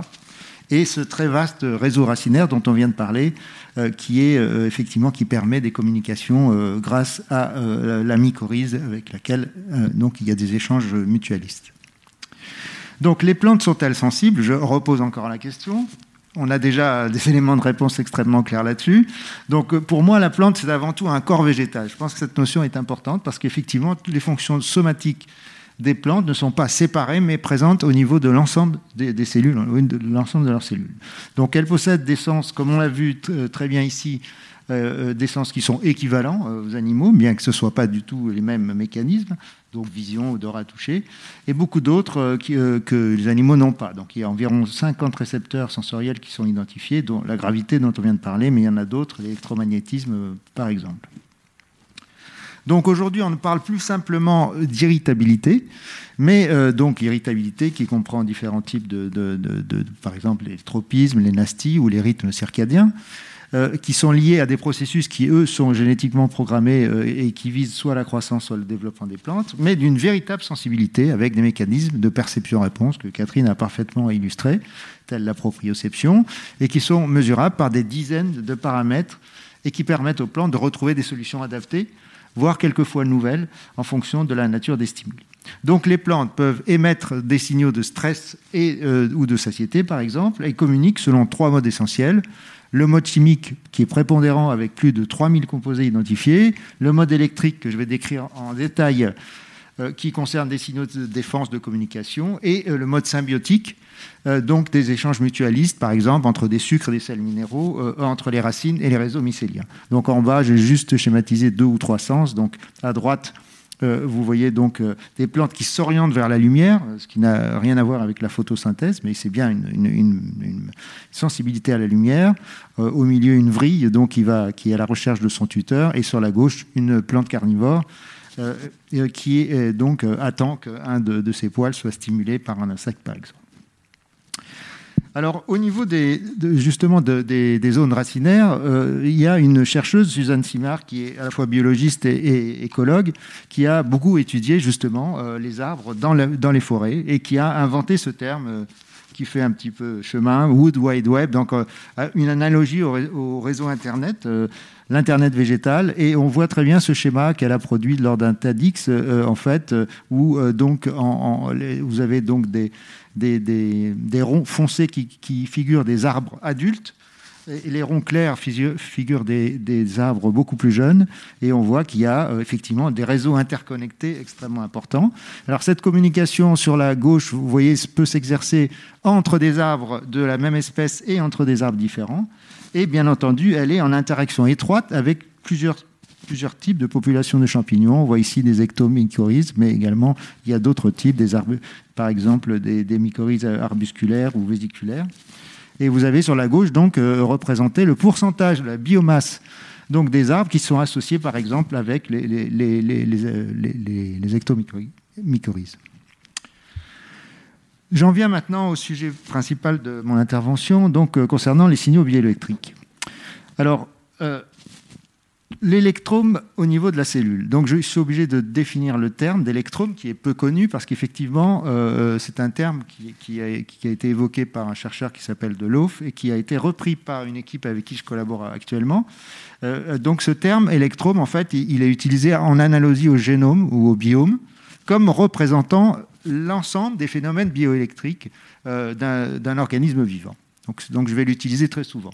Donc ici, quelque chose de tout à fait classique pour ceux d'entre vous qui ont fait un petit peu de biologie. Donc l'électrome au niveau de la cellule, bien entendu. Donc on voit ici une, une bicouche lipidique classique qu'on trouve au niveau des membranes cellulaires. on remarque qu'elle est qu'elle est chargée hein, et que donc cette, cette bicouche lipidique euh, euh, faisant, euh, enfin, pardon, mettant en place une phase aqueuse, donc elle permet donc de, de, de, de conduire cette électricité. Donc la membrane cellulaire, c'est l'équivalent d'un condensateur sur le plan électronique, avec donc une capacité diélectrique et le cytoplasme est chargé négativement à l'intérieur et positivement à l'extérieur, donc en fonction des concentrations ioniques qui sont différentes chez l'animal et chez le végétal. Alors sur la droite, vous avez figuré en détail le plasmalème, donc la principale unité, euh, puisque c'est tout ce qui concerne la membrane plasmique, euh, contrairement au tonoplaste qui concerne la membrane euh, vacuolaire chez, les végétaux. Et vous voyez insérer tout autour de cette membrane des pores, enfin ce qu'on appelle des canaux ioniques, donc qui font passer les ions d'un côté et de l'autre et des pompes à protons qui sont spécifiques aux végétaux, des transporteurs, mais également des charges mobiles ou immobiles qui impliquent des fois des, des, molécules de grande taille. Et ces ions, Marc, ce sont des, molécules chargées euh, électriquement, positivement Oui, tout à fait. Ce sont des ions euh, sodium, potassium, euh, calcium, tout à fait. donc, plus généralement, au niveau de la plante entière, les, les, phénomènes bioélectriques sont associés, comme vous le voyez en A, soit à l'absorption de nutriments, vous voyez ici de, de, de, l'uptake d'oxyde nitrique qui implique plusieurs types de canaux et de pompes ioniques. Hein. Vous voyez à chaque fois c'est marqué H, Cl-, K, donc chaque fois c'est potassium, chlore, etc. Euh, en B, vous voyez des phénomènes bioélectriques qui peuvent être associés au contrôle de l'ouverture des stomates, qui se trouvent, donc des pores qui se trouvent au niveau des feuilles. Les chaînes de transport euh, d'électrons au niveau des chloroplastes, à chaque fois, je ne peux pas du tout entrer dans les détails, mais c'est évidemment, ça implique euh, différents types, euh, différents types d'ions, différents types de transporteurs, différents types de, de pompes, des pompes actives qui font passer les ions d'un côté et de l'autre. Et en D, vous avez enfin une signalisation électrique euh, classique, c'est-à-dire qu'on va détailler, donc le fameux potentiel d'action, qui lui est transporté le long des cellules du phloème, qui est un tissu conducteur qui est figuré ici en orange. Les techniques de mesure électrophysiologique classiques euh, donc partent forcément de ce gradient électrochimique. Ce gradient électrochimique qui crée une différence de potentiel entre l'intérieur et l'extérieur de la membrane, et donc on peut le mesurer soit au niveau de la cellule, c'est-à-dire au niveau intracellulaire ou transmembranaire, donc ça concerne les cellules excitables, les nerfs, les cellules végétales évidemment, et au niveau extracellulaire ou tissulaire avec par exemple les enregistrements d'électroencéphalogrammes, électrocardiogrammes, et on va découvrir ce que j'avais appelé les électrophytogrammes. c'est une première. Donc sur la droite, vous avez effectivement euh, euh, figuré donc euh, un, schéma qui est très classique de Fromm et qui a fait, qui ont, des auteurs qui ont fait une revue très complète sur l'ensemble des phénomènes électriques qu'on trouve sur les végétaux. Donc vous avez en A des potentiels d'action qui sont enregistrés de façon extrasimulaire après une stimulation donc sur quatre feuilles différentes, avec une, électrode de référence dans le pot de la plante. En dessous, vous avez un enregistrement intracellulaire, c'est-à-dire à, l'intérieur du cytoplasme d'une algue. Et sur la droite, vous avez euh, en haut un puceron qui est en train effectivement d'aspirer de, la sève dans un tube qui est inséré dans la plante. Et en bas, les, chercheurs ont en fait, avec un, laser, ont, enlevé euh, finalement le, oui, le, de puceron, c'est ça, et donc la, marque qu'il avait faite, et l'ont remplacé par une microélectrode extrêmement fine qui a permis de, mesurer deux types de potentiels que je vais détailler après. Vous avez en haut un potentiel d'action qui est lié à, une stimulation au froid, et en dessous un potentiel de une variation de potentiel qui, elle, est liée pardon, à donc, euh, une stimulation lésante, c'est-à-dire si une flamme qui a été approchée. Et sur la gauche, euh, une équation qui a l'air très compliquée, mais qui est un classique absolu, l'équation de Hodgkin-Huxley, qui euh, figure effectivement, qui modélise l'ensemble de ces interactions au niveau de la membrane, euh, selon donc justement la nature des flux ioniques et donc une modélisation qui est, valable, qui a été créée, en, enfin qui a été montrée en 1952 et qui est toujours d'actualité, mais qu'on peut adapter en fonction justement des concentrations ioniques que ce soit des cellules végétales ou des cellules animales. Alors, au niveau des plantes, il n'y a donc pas d'influx nerveux, c'est absolument clair, mais il y a des signaux bioélectriques qui sont complexes et propagés. deux types de, signaux des propagations à courte distance, donc grâce justement à un réseau de communication intercellulaire directe, euh, donc qui s'appelle les plasmodesmes. Donc, vous voyez, ce sont des analogues des, tissus nerveux conducteurs avec des vitesses assez rapides, de 1,5 cm, de 1 à 5 pardon, cm par seconde, qui forment un symplasme, c'est-à-dire un ensemble. Des propagations de signaux à longue distance, alors via des systèmes vasculaires et hydrauliques. On retrouve ici les tubes de sève dont je parlais euh, tout à l'heure. Euh, et euh, selon le sens de circulation, c'est-à-dire qu'on aille du bas vers le haut ou du haut vers le bas, donc on, a affaire soit au xylème, soit au phloème, qui sont donc des tissus conducteurs. Les conductivités sont assez rapides de ces signaux électriques, vous voyez 13 cm par minute, après une blessure chez la rabette par exemple. Et il y a d'autres types de signaux euh, qu'on peut euh, capter, des signaux hydriques, euh, des, signaux hormonaux ou encore des oscillations calciques après l'attaque par exemple avec un rongeur. Euh, là, un élément important sur lequel je veux, insister, c'est euh, un des facteurs majeurs liés à tous les phénomènes bioélectriques, c'est que effectivement, euh, ils, euh, permettent de transmettre l'information euh, au niveau de l'ensemble des organes de la plante et de façon assez rapide et, de se propager quelquefois à, longue distance. Et notamment, le professeur Gilroy de, de l'Université du, du Wisconsin a montré que la propagation du signal bioélectrique à l'ensemble de la plante, après l'attaque d'une feuille euh, euh, par une chenille. Alors, vous allez, voir, c'est assez rapide. Vous voyez en haut la, chenille qui, mange la plante, qui, mange un morceau de feuille, et vous avez vu le signal, si vous voulez, je repasse, le signal rapide euh, et, la, façon dont il se propage le long de, la. Donc, je repasse, comme c'est extrêmement court. Alors Farmer, lui, a montré que ce mécanisme de prévention de la menace, donc ici il s'agit d'une défense, mais d'une défense qui est, donc en fait le, les plantes signalent qu'il y a un danger et, se propagent à longue distance. Donc ici ils sont liés à des récepteurs au glutamate. Le glutamate, c'est surprenant, c'est un neurotransmetteur, mais il y a des analogues en fait au niveau des plantes euh, du glutamate. Et donc ici ils, ont créé des plantes mutantes euh, qui manquaient de récepteurs au glutamate et qui donc perdaient leur réponse électrique aux menaces. Euh, en bas, vous allez voir euh, un, autre, un autre petit film où donc en fait le docteur Toyota a, développé des plantes qui produisaient une protéine qui fluoresce uniquement autour du calcium. Donc là, je vais le repasser. Hein, je vous le passe une première fois parce qu'il faut le voir deux fois. On voit, c'est extrêmement joli en fait. On voit la, feuille L1 qui est coupée. Voilà, vous voyez, elle est coupée. Et le signal qui se propage tout le long donc, des feuilles, de la tige, etc. Et, donc, euh, et, cela, on le voit sur les plantes normales et non sur les plantes mutantes. Donc en bas, vous avez les phénomènes électriques qui sont associés euh, et qui sont essentiellement des vagues calciques euh, qui se propagent tout le long de la plante. Donc ils sont induites donc, par euh, justement le glutamate. Donc transmission de l'information.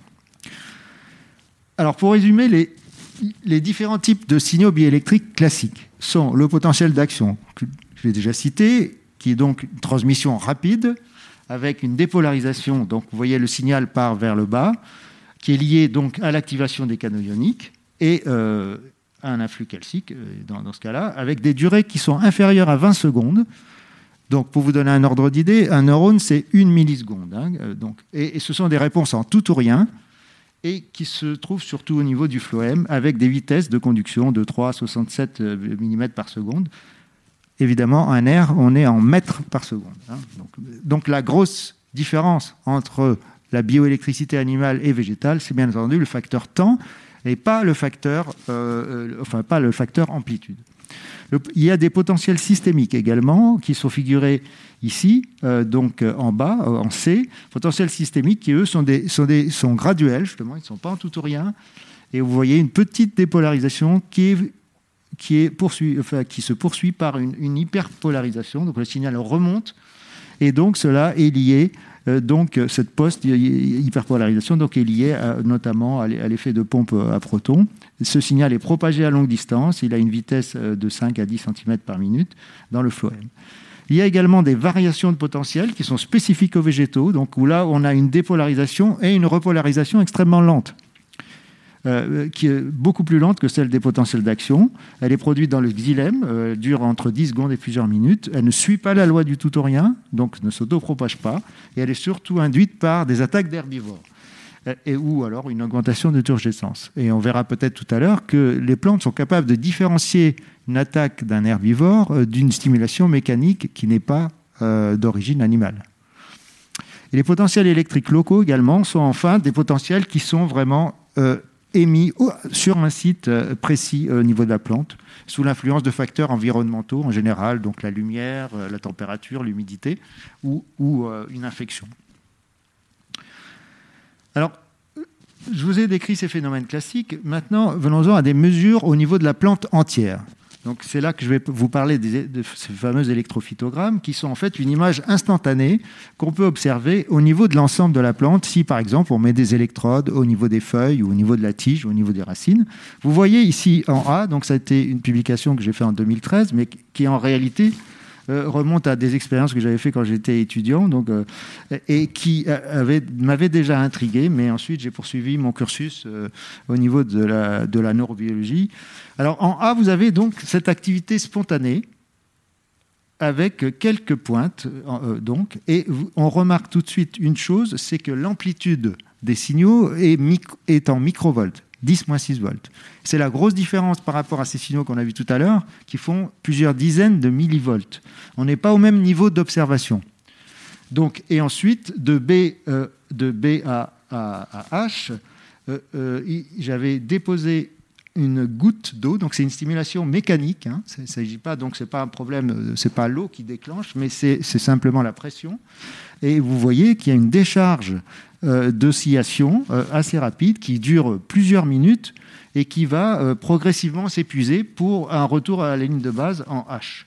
Sur la droite, à, à- à l'université de Jussieu, j'ai pu reproduire ces expériences, mais cette fois-ci en utilisant un- un- des- des- des activa- des activateurs chimiques, notamment la fusicoxine, qui a donc déclenché une activité en B1, activité qui, elle, a duré 27 minutes euh, ininterrompue et qui ensuite a été bloquée par un inhibiteur du métabolisme, le FCCP, 50 micromolaires. Donc là, on avait une validation que ces signaux étaient d'ordre bien biologique et non pas, euh, et non pas du simple bruit. Et on va voir que cela a été largement confirmé par la suite. Donc là, euh, je vous ai figuré le rapport d'échelle pour justement, pour les gens qui, ne connaissent pas trop ces, problèmes bioélectriques, c'est assez parlant. Donc, que voit une électrode? Donc, l'électrophysiologiste, il, plante toujours une électrode dans du tissu vivant. Donc, en haut, en A, vous avez donc à gauche une algue avec euh, donc une électrode qui est plantée dedans. Et euh, alors, de l'autre côté, c'est une cellule nerveuse. hein, c'est juste une figuration, mais le- le schéma à voir, c'est le schéma qui est dessous, qui, qui vient d'un enregistrement dans un axone de calmar. Calmar géant. Vous voyez la différence tout de suite entre les deux, c'est toujours la base temporelle. On a les mêmes signaux, on a des potentiels d'action. Alors ici, ils ne sont pas dans le même sens, mais c'est juste une question de, convention et de, technique d'enregistrement, mais c'est exactement la même chose, ce sont des potentiels d'action. Et en B, j'ai figuré donc à gauche, vous avez une plante entière avec justement le protocole qui est, utilisé pour enregistrer ces électrophytogrammes, euh, qui sont donc des activités spontanées de bas voltage, microvoltés, qu'on peut trouver au niveau des tissus végétaux. Et donc, vous voyez qu'on enregistre, on a une activité assez complexe, de faible amplitude, et on peut avoir des décharges de, de, de spikes, on appelle ça des, spikes, donc des bursts de spikes. Et sur la droite, vous avez un électroencéphalogramme classique, avec une activité microvoltée également, mais grosse différence, attention, je ne dis pas du tout que c'est la même chose. Euh, la grosse différence, c'est qu'au niveau du cerveau, vous avez évidemment une intégration et des organes, euh, différents types de structures qui, évidemment, euh, sont capables d'être corrélés ensemble. Et les, potentiels d'action que vous voyez enregistrés en bas, sont des, des neurones qui sont individuels ou deux ou trois neurones. Et donc, on peut corréler complètement l'activité de deux ou trois neurones dans une structure avec l'activité globale du cerveau. Donc, ce n'est pas la même chose, mais néanmoins, il y a quand même une analogie claire entre les signaux. Et c'est euh, c'est ça qui est intéressant. Et on commence à avoir maintenant des hypothèses sur les fonctions de, de ces activités. Alors voilà, ça c'est à peu près la même chose, mais ça donne un ordre d'idée. Vous avez un neurone, une milliseconde, un muscle, 3 millisecondes, le cœur 200 millisecondes, une plante carnivore 2,5 secondes, ce qui est déjà très rapide euh, au niveau des végétaux. Vous avez euh, figuré sur la gauche des potentiels d'action chez Mimosa pudica, donc la sensitive, euh, de Catherine avait montré cette très belle photo, avec des potentiels qui sont de nature un peu différente, mais extrêmement rapides, et où là, il y a un mécanisme différent, c'est-à-dire que le potentiel d'action va précéder la déturgescence des cellules et le phénomène moteur que, vous observez. Donc le phénomène électrique précède le phénomène moteur. La circulation rapide qui se passe au niveau de la plante est liée à une hormone.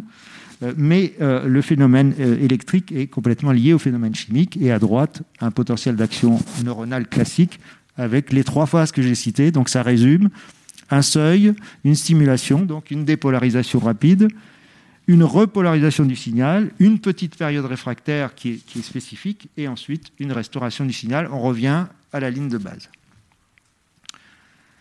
Alors, ces électrophytogrammes ont été validés depuis par plusieurs équipes internationales. Alors, une des expériences les plus intéressantes, euh, euh, il y, en a, d'autres, je ne vais pas toutes les citer, mais enfin celle-là, de, celle du laboratoire de Mazy et, collaborateurs, c'est l'utilisation d'une technique euh, très récente qui s'appelle une technique de multi-électrode array, MEA, et donc qui utilise donc des matrices comprenant 60 canaux, c'est-à-dire 60 microélectrodes individuelles, donc vous, voyez ici, euh, donc euh, là j'ai un peu de mal pour montrer, mais enfin, vous avez donc la... Ah voilà, oui. Donc ici, vous avez, euh, vous avez la puce. C'est une espèce de puce donc qui, qui comprend ces, toutes ces microélectrodes. Euh, à droite, vous avez donc une, coupe longitudinale de racines de maïs, de l'extrémité de racines de maïs. Donc, et donc, on applique la puce sur les racines et donc on va pouvoir enregistrer. Vous voyez sur la droite ici, vous voyez sur la droite exactement la configuration qui a été, euh, qui a été utilisée, avec donc euh, la numérotation de chaque électrode euh, qui, est, qui est. Et ici, il s'agit d'images, excusez-moi, c'est un peu difficile, d'images confocales qui correspondent donc les images confocales de, des racines de maïs. Alors, ce qu'on observe, le bruit de fond de la machine, donc qui, qui est de, de, quelques microvolts, mais très, même, même inférieur à quelques microvolts, et ici, enregistrement donc euh, d'activité spontanée. Vous voyez que même si elles ne s'expriment pas de la même manière, il s'agit d'activités moyennées qui sont bien microvoltées. Et surtout, ce qui est intéressant, c'est que là, avec, ce, ce, avec cette technique, on peut enregistrer le décours spatio-temporel en haute résolution sur l'ensemble d'un tissu euh, euh, de, donc, euh, le décours spatio-temporel des activités électriques. Donc il y a l'activité spontanée est complètement confirmée et il y a donc sur la gauche, vous allez voir donc des patterns, c'est-à-dire des modèles qui, qui, sont identifiés. Il y a plusieurs patterns qui sont identifiés pendant le déroulement. Donc vous avez une quantification qui a été faite, il y a le déroulé de l'activité spontanée et il y a des signaux qui se synchronisent à longue distance. Et ça, c'est un, des points majeurs de tous les phénomènes bioélectriques, sauf que là, ça a pu être prouvé euh, avec, euh, avec cette technique. Ensuite, euh, Jean-Baptiste en a parlé tout à l'heure. donc, depuis 2018-2019, je collabore, je collabore donc avec une équipe du professeur Souza, qui est du département de botanique de l'Université fédérale de Pelotas au Brésil, car en fait, il avait euh, enregistré exactement les mêmes phénomènes. Et lorsqu'il a vu que, que j'avais publié cette. Là, il m'a contacté et puis il m'a dit euh, ça serait très intéressant de, travailler ensemble. Donc, euh, son laboratoire, un laboratoire qui comprend, je pense, au moins une trentaine de personnes. Donc, on voit ici, je ne peux pas tous les citer, bien entendu. Donc, les objectifs de ce laboratoire, qui s'appelle le LACEF, sont d'analyser la dynamique temporelle des activités bioélectriques de bas voltage. La grosse différence par rapport à ce qu'on a vu tout à l'heure au niveau des potentiels d'action, au niveau de quelques cellules, on se trouve au niveau de quelques cellules où euh, on, peut faire des, on peut regarder des interactions. Là, nous, ce qui nous intéresse, c'est d'avoir un enregistrement. En fait, c'est un monitoring, c'est un enregistrement en continu de l'activité spontanée. Et donc, ils ont regardé ça par rapport à différents types de stimuli. Ici, donc, notamment, euh, vous avez sur la droite un schéma qui montre donc euh, avant avant l'application ici euh, des stimulations et ici après. Donc euh, en haut, euh, stimulation au froid, en, au milieu, lumière faible, et en dessous, mannitol, qui est en fait qui, c'est une substance qui provoque un stress osmotique. Et vous voyez très bien que sur la droite, les activités sont largement augmentées.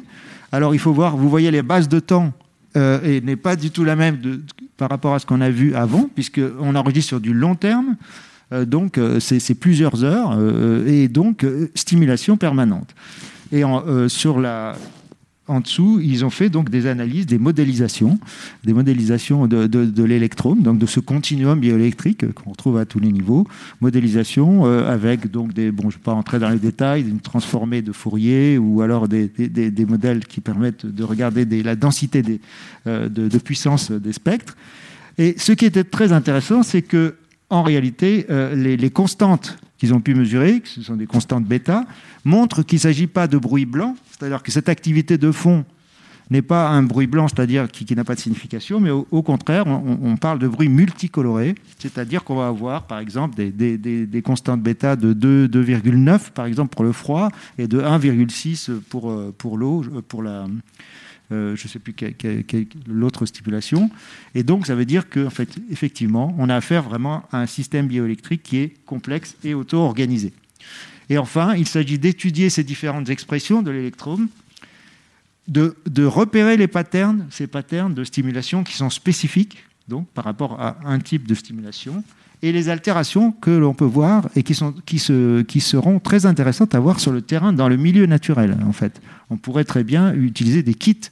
euh, D'ailleurs, ils sont en train d'étudier ça, des kits EPG qui pourraient être utilisés comme outils de diagnostic sur le terrain. Voilà, là c'est un peu la même chose. Deux autres publications qui ont été faites. Euh, Celle-ci utilise, donc sur ce schéma, on voit euh, trois, euh, trois stimuli qui sont un peu différents. Donc eau distillée en haut, concentration saline au milieu et euh, euh, un autre facteur euh, qui provoque un stress osmotique.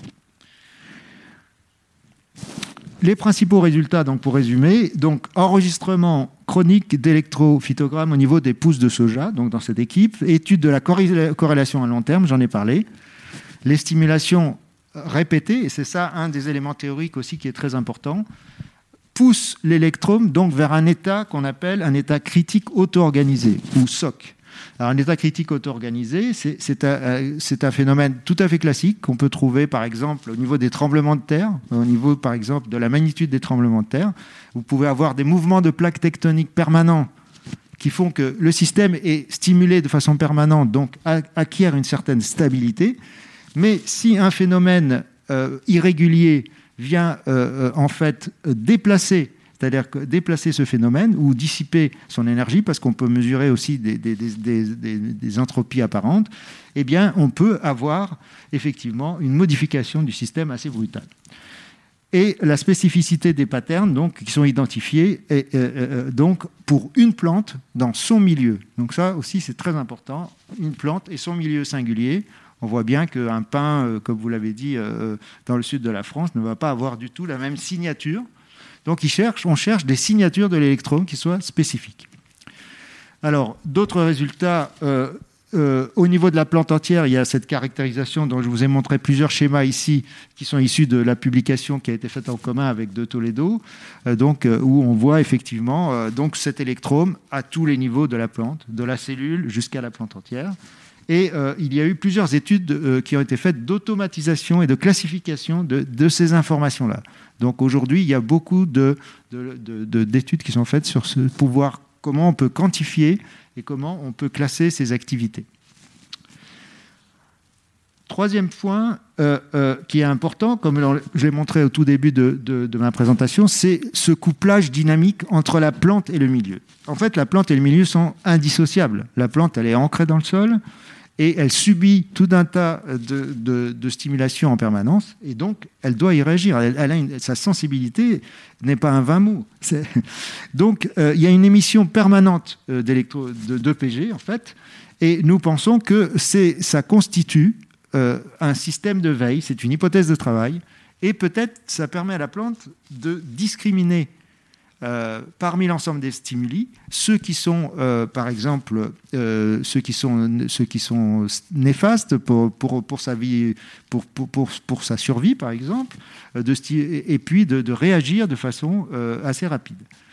Donc l'électrome a cette capacité de gérer en fait cette interface euh, on pense qu'effectivement, il permet peut-être de désaturer un certain nombre de systèmes lorsque les stimulations sont trop fortes, de prioriser les réponses, alors de faire des choix qui ne soient pas des choix conscients, mais des choix opérationnels entre euh, les racines qui, sont, euh, qui, par exemple, ont un tas de paramètres à gérer, bon, peuvent, lors d'une sécheresse, peut-être prioriser certains signaux par rapport à d'autres. Et enfin, euh, donc, euh, euh, justement, et utiliser, ces, activités électriques de surface comme des marqueurs précoces d'activité. Et donc, il y a une publication de CIMI qui vient de sortir qui montre effectivement que des infections par des agents pathogènes qui affectent la dynamique de l'électrome peut, affectent donc cette dynamique et peuvent, même lorsqu'elles se situent loin du site infecté, et avant même que ces effets soient détectables de façon visuelle.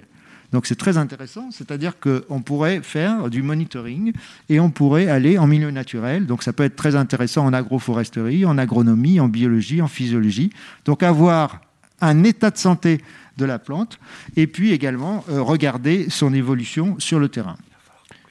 Oui, voilà, j'arrive, à la fin. Donc là, c'est juste un petit résumé, donc, c'est, donc euh, extrêmement rapide. Donc c'est tout ce qu'on a vu jusqu'à présent, c'est-à-dire les différents le réseau dynamique de biosenseurs euh, qu'on peut trouver euh, au niveau de la plante. Et élément de conclusion, voilà Jean-Baptiste.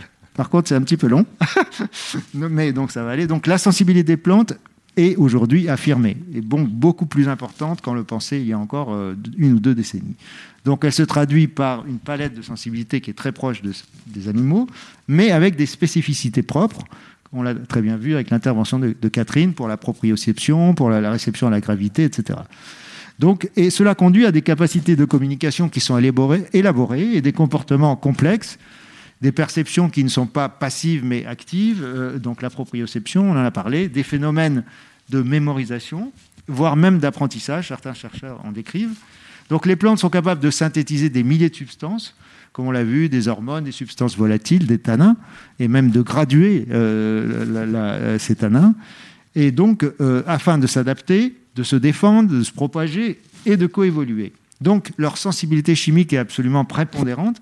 Et c'est peut-être ça qui a un peu minoré en tout cas euh, leur sensibilité électrique qui, paraissait toujours comme en fait attenante à la, à, chimie, c'est-à-dire qu'on disait oui donc effectivement une plante elle, est d'abord c'est d'abord un élément euh, l'élément chimique qui est prépondérant chez elle, alors qu'en fait les phénomènes électriques sont fondamentaux comme vous l'avez vu, pour la propagation rapide des signaux à longue distance, donc entre les différents éléments de la plante, et la transmission de cette information. Donc l'électrum, en fait, représente un continuum bioélectrique qui, donc, euh, à l'échelle des différents tissus de la plante, permet, donc, comme je viens de le dire, cette transmission rapide et une gestion efficace du flux. Donc c'est très important pour la plante. Et sa signature, elle est spécifique d'un couplage euh, euh, particulier. Donc sur un terrain, vous avez une plante, un milieu, et vous avez une signature particulière. Enfin, c'est un système qui est facilitateur et euh, au sein duquel donc les électrophytogrammes sont des marqueurs précoces d'activité, on vient de le voir, bon, qui servent donc à la fois comme système de veille et de discrimination des stimuli. Donc notre hypothèse de travail, pour terminer, c'est que cette gestion permanente permet l'établissement d'une réactivité qui est qui est adéquate et qui assure à la plante son équilibre, sa croissance et ses échanges directs avec le, un milieu singulier. C'est donc la plante entière qui constitue une interface cognitive au sens biologique du terme, éco-sensible, propre à accumuler de l'information et permettre un accès sensible justement à l'expérience sans nécessité de recourir à un cerveau. Alors, une forme d'intelligence. C'est juste pour ouvrir le débat que Jean-Baptiste ne va pas manquer de, nous proposer. Merci, Marc. Merci. Merci.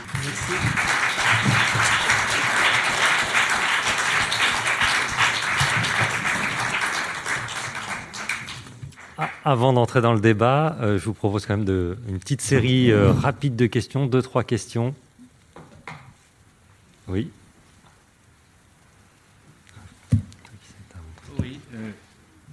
Je sais pas si c'est... Oui. Bon, merci beaucoup, passionnant, bien sûr.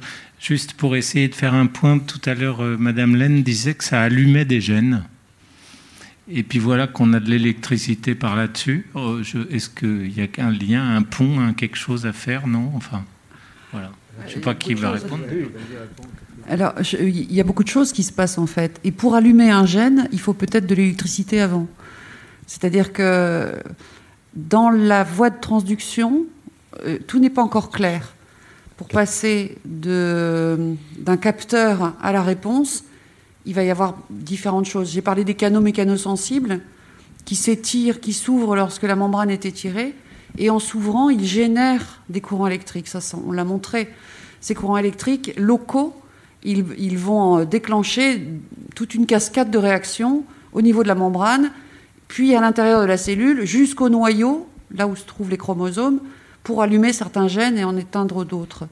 Donc euh, l'un n'est pas incompatible avec l'autre. Il peut y avoir de l'électricité et de l'allumage ou de l'extinction. Hmm. Donc l'électricité, oui, peut être la main qui allume ou euh, éteint l'interrupteur. C'est ça. ça.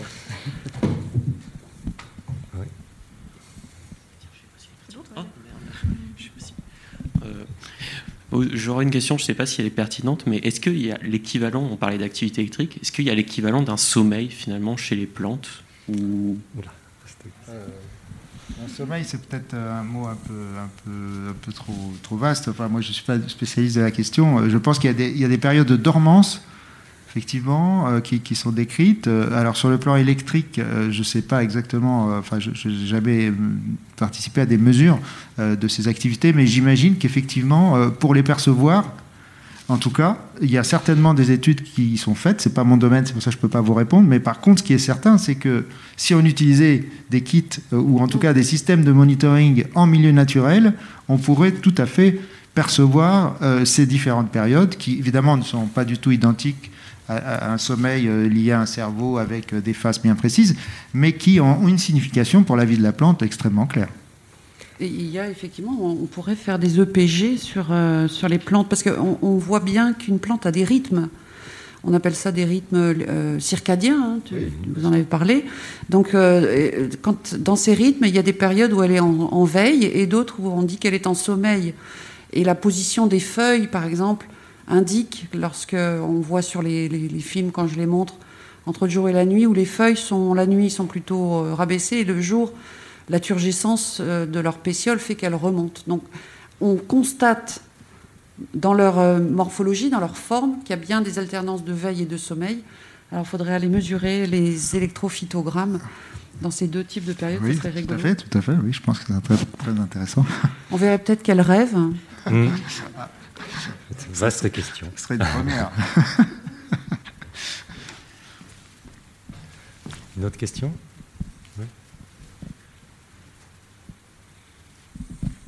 Merci beaucoup pour ces interventions extrêmement riches.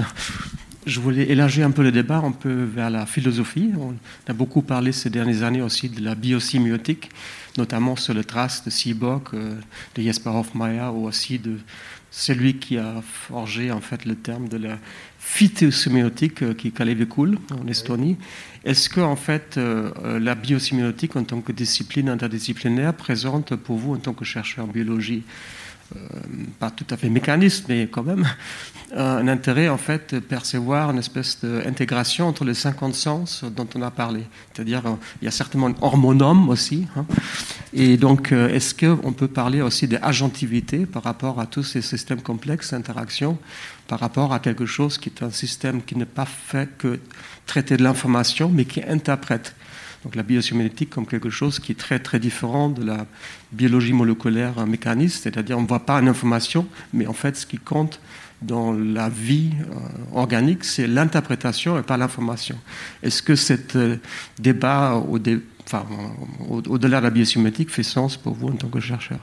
Alors là, peut-être qu'on anticipe sur la, suite de, enfin, de, peut-être sur la, partie table ronde.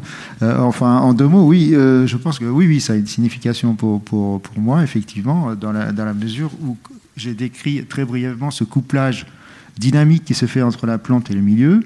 Euh, et, donc, euh, effectivement, bon, la biosémiotique euh, bon, étudie peut-être aussi cette interaction, mais moi je pensais plus à la, mésologie, en fait, qui est la mésologie qui, est, qui justement est un peu la science des milieux qui s'oppose à, si vous voulez, l'environnement est considéré comme en fait une donnée universelle Et le milieu, par contre, l'interaction entre la plante et le milieu, ou un organisme vivant quelconque et le milieu, permet d'avoir des, des, alors une interprétation euh, je ne sais pas si on peut vraiment utiliser le terme d'interprétation, mais en tout cas euh, des, réponses qui sont euh, spécifiques à cette interaction. Et donc effectivement la biosémiotique, je pense que ça certainement oui un intérêt clair pour, justement essayer de, de, spécifier ce, type de, réponse. Je ne sais pas si tu veux. Oui, alors moi je, suis un peu plus éloigné de, ces choses-là, mais ce, que je crois profondément, c'est euh, la richesse de l'interdisciplinarité. Et donc, euh, de toute façon, euh, vous parliez de philosophie, on, s'éloigne de la biologie mécanistique, mais de toute façon, on a, on a, besoin de cette interdisciplinarité. Moi, ce que je vous ai raconté aujourd'hui, par exemple, n'aurait pas été possible si ça avait été qu'un laboratoire de biologistes. On il y a des biologistes et des biologistes à différentes échelles. Un écologue, c'est pas la même chose qu'un moléculariste. Et puis, on a des physiciens, on a des biomécaniciens, il y a des mathématiciens. Alors, bien sûr, tout ça, ce sont des scientifiques. Mais euh, c'est l'interdisciplinarité. Et maintenant aussi, s'ouvrir effectivement à la philosophie, à autre chose, pour euh, gagner ce terrain qu'on va aborder sur ces, capacités qui nous fascinent, euh, est-ce qu'on va plus loin? Est-ce qu'on accorde de l'intelligence à ces plantes-là? Ben, Tout le débat est ouvert. Et évidemment que le scientifique que nous sommes ne doit pas rester uniquement euh, les, yeux, euh, comment dire, fermés et, doit s'ouvrir aussi au, débat. C'est ce qu'on va faire. Comment les plantes font-elles sens de leur sens? Comment les plantes font-elles sens de leur sens? Et euh, effectivement, c'était une, question euh, que l'on souhaitait euh, débattre avec vous, revenir en tout cas sur un peu plus en, détail sur donc maintenant qu'on a fait ce, panorama sensible. Donc on a, on, a eu devant les yeux cette impressionnante habilité du règne végétal à ressentir euh, le monde extérieur, à ressentir toutes les contraintes auxquelles euh, ces plantes qui ne peuvent pas euh, courir sur leurs racines et échapper à leurs prédateurs ou à, un, coup, de vent doivent faire face et, donc bah, essayer de, faire d'être le plus à l'écoute de ce qui menace au fond leur existence ou de ce qui peut leur apporter peut-être un certain plaisir d'être. Euh, c'est aussi une autre question, j'en sais rien. Mais, euh, mais en tout cas, la question, voilà, c'est on, a, euh, vous avez dessiné un, donc un paysage sensible assez vaste. On a parlé une capacité à percevoir la lumière. Je crois que les plantes voient un peu le monde en rouge, quelque chose comme ça. Est-ce qu'elles nous voient Ça, c'est une autre question. Qu'est-ce qu'elles voient exactement? Elles sont capables de ressentir le vent, mais elles sont capables de distinguer la pression du vent de celle d'un insecte ou d'une chenille qui euh, chemine sur leurs feuilles. Elles sont capables de ressentir des molécules olfactives, de les sentir peut-être. Alors je ne sais pas si on peut parler d'olfaction, mais euh, des molécules euh, volatiles, donc c'est des petites molécules dans l'air, elles sont capables d'en émettre. On n'a pas forcément parlé ce soir, mais c'est un exemple qui, qui, est bien connu. des plantes qui, pour se protéger, mettent un signal euh, dans l'air qui se propage le long, euh, le long du, du, feuillage et voir, euh, voir auprès de leurs voisines. Et donc elles ont toute cette palette de sens assez vertigineuse, mais déjà, donc, et, mais pas d'organes de sens. Donc tout se passe au niveau de la cellule, c'est ça? Et, et, Mais comment toutes ces cellules collaborent entre elles pour pouvoir justement donner du sens à euh, cette symphonie des sens qui peut se, vite se transformer en cacophonie, non S'il n'y a pas de chef d'orchestre? Alors, euh, il n'y a pas de cerveau, il y a une colonie de cellules. Comment ça, elles arrivent à, à, faire sens de tout ça? Donc, effectivement, c'est un, une question euh, fondamentale, parce qu'on a, on a démontré la sensibilité à l'échelle cellulaire mais on a aussi, par de la modélisation, démontré que chaque cellule, par exemple dans la tigmomorphogenèse, la déformation, comment elle est perçue, chaque cellule perçoit sa propre déformation, et c'est l'ensemble d'un tissu qui crée un signal plus important, qui, est perçu, qui, déclenche la réponse. Donc il y, a une intégration d'un signal de l'échelle cellulaire à l'échelle tissulaire. Mais cette intégration, on ne comprend pas encore bien comment elle se fait physiquement parlant. Électrome. Alors voilà, est-ce que j'allais le dire Donc est-ce que c'est tout simplement de la diffusion de signaux électriques d'une cellule à ses voisines Est-ce que c'est des connexions euh, mécaniques entre les cellules, entre les parois, puisque vous savez que les cellules végétales, elles sont collées les unes aux autres, elles sont adhérentes les unes aux autres, et que tout ce qui se passe à l'extérieur d'une cellule et peut être transmis à l'intérieur de la cellule. Il y a là aussi des signaux mécaniques qui peuvent se transmettre du mur cellulaire jusqu'à l'intérieur de la cellule. Donc euh, voilà. Donc il reste plein de questions sur cette intégration du signal. Est-ce qu'il y a besoin pour, euh, pour déclencher une réponse organisée, est-ce qu'il y a besoin d'un centre intégrateur? Prenez une fourmilière. Mmh, Dans une fourmilière, c'est ce qu'on appelle les intelligences diffuses, où chaque fourmi est un, enfin, est un acteur de l'intelligence de, la fourmilière elle-même. Il faut voir l'intelligence végétale, à mon avis, si on utilise ce mot-là, et ça se discute, il faut voir l'intelligence végétale comme une, intelligence diffuse, comme celle d'une colonie d'insectes. C'est un petit peu comme ça que je le vois. Quand je dis, euh, si on utilise ce terme-là, parce que là, c'est peut-être là où Mark Williams et moi, on va peut-être euh, se diverger un petit peu. Moi, je ne sais pas s'il y a nécessité d'utiliser ce terme d'intelligence. Le terme de sensibilité, moi, ça ne me, ça me gêne pas. Au contraire, là, je, comprends la sensibilité telle qu'elle est définie en biologie. La perception et la réponse, ce couple-là, je le retrouve à chaque fois que j'étudie un de ces phénomènes-là. Donc, la plante, elle exprime cette sensibilité. De même que la bactérie, qui se trouve dans, vos intestins, ou de la bactérie du sol, ou la bactérie dans les nuages, ou le ver de terre, ou n'importe quelle cellule du vivant. La sensibilité, c'est la définition même du vivant. Donc si ça, ça fait partie de l'intelligence, euh, tout le monde est intelligent. Enfin, la bactérie aussi, elle l'est. Parce qu'elle est, elle, elle sait s'adapter à son milieu. Après, si derrière l'intelligence, pour aller plus loin, hein, si Enfin, pour moi, euh, être intelligent, ça va au-delà de ça. C'est-à-dire qu'effectivement, j'y vois derrière une conscience, une volonté, euh, un comportement, euh, volontaire, que pour l'instant, je ne vois pas dans les plantes. Mais peut-être je me trompe.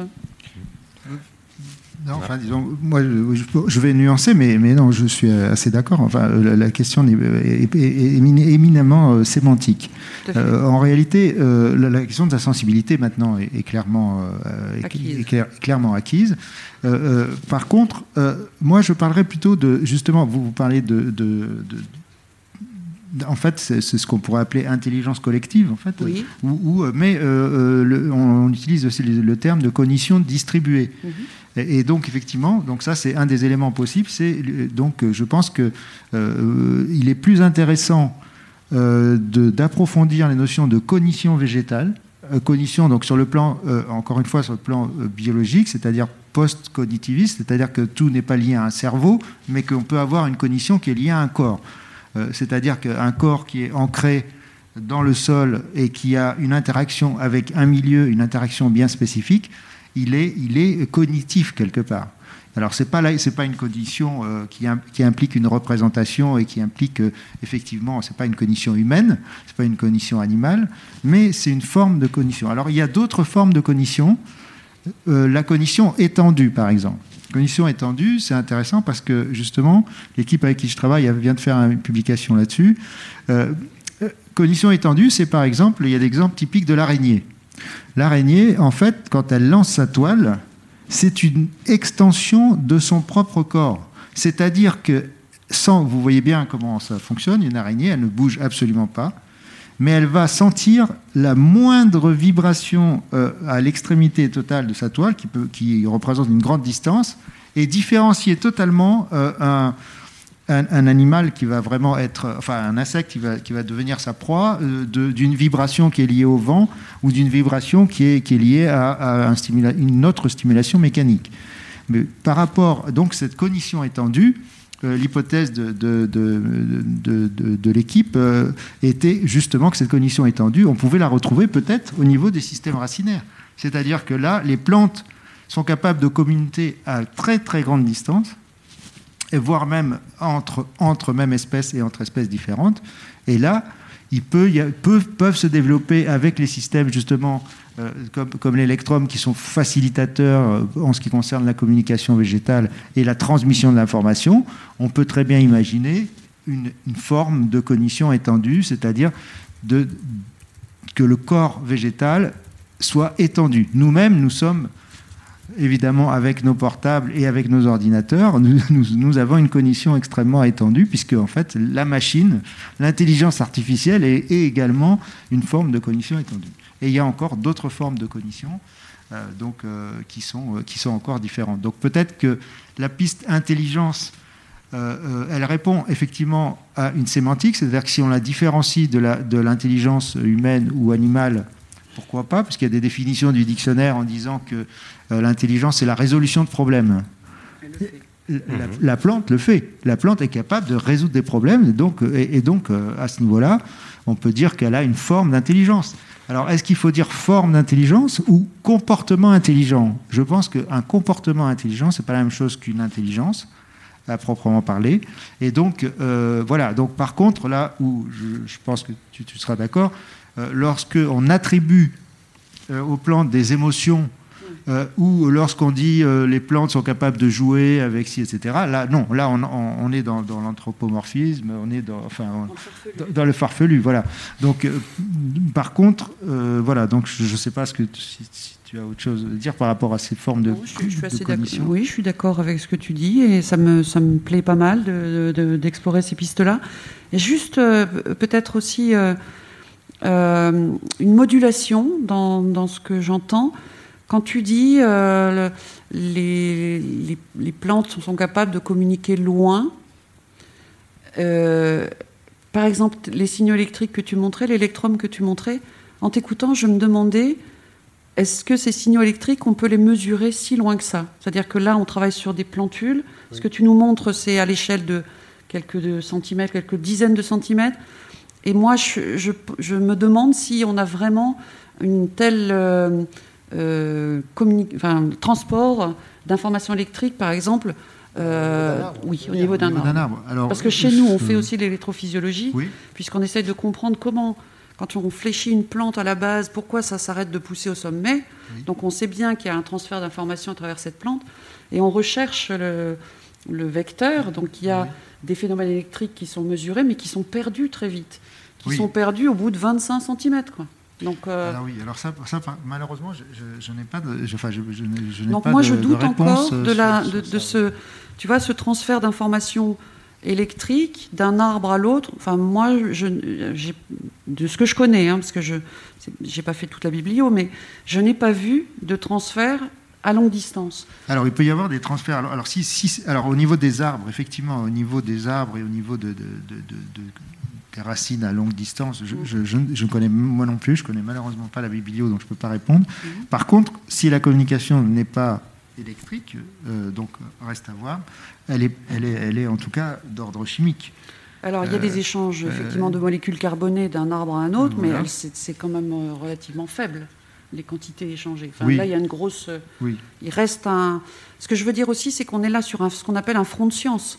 C'est-à-dire qu'il y a des équipes qui montrent des choses, d'autres mmh. équipes qui montrent l'inverse, et entre guillemets, ça se dispute, et c'est normal, parce que c'est comme ça qu'elle se construit, la science. Mmh. Donc pour l'instant, on est en train de montrer, enfin il y a des équipes qui montrent qu'effectivement, d'un arbre à un autre, en tout cas entre deux arbres, dans un même pot, dans un laboratoire, il peut y avoir des échanges de substances.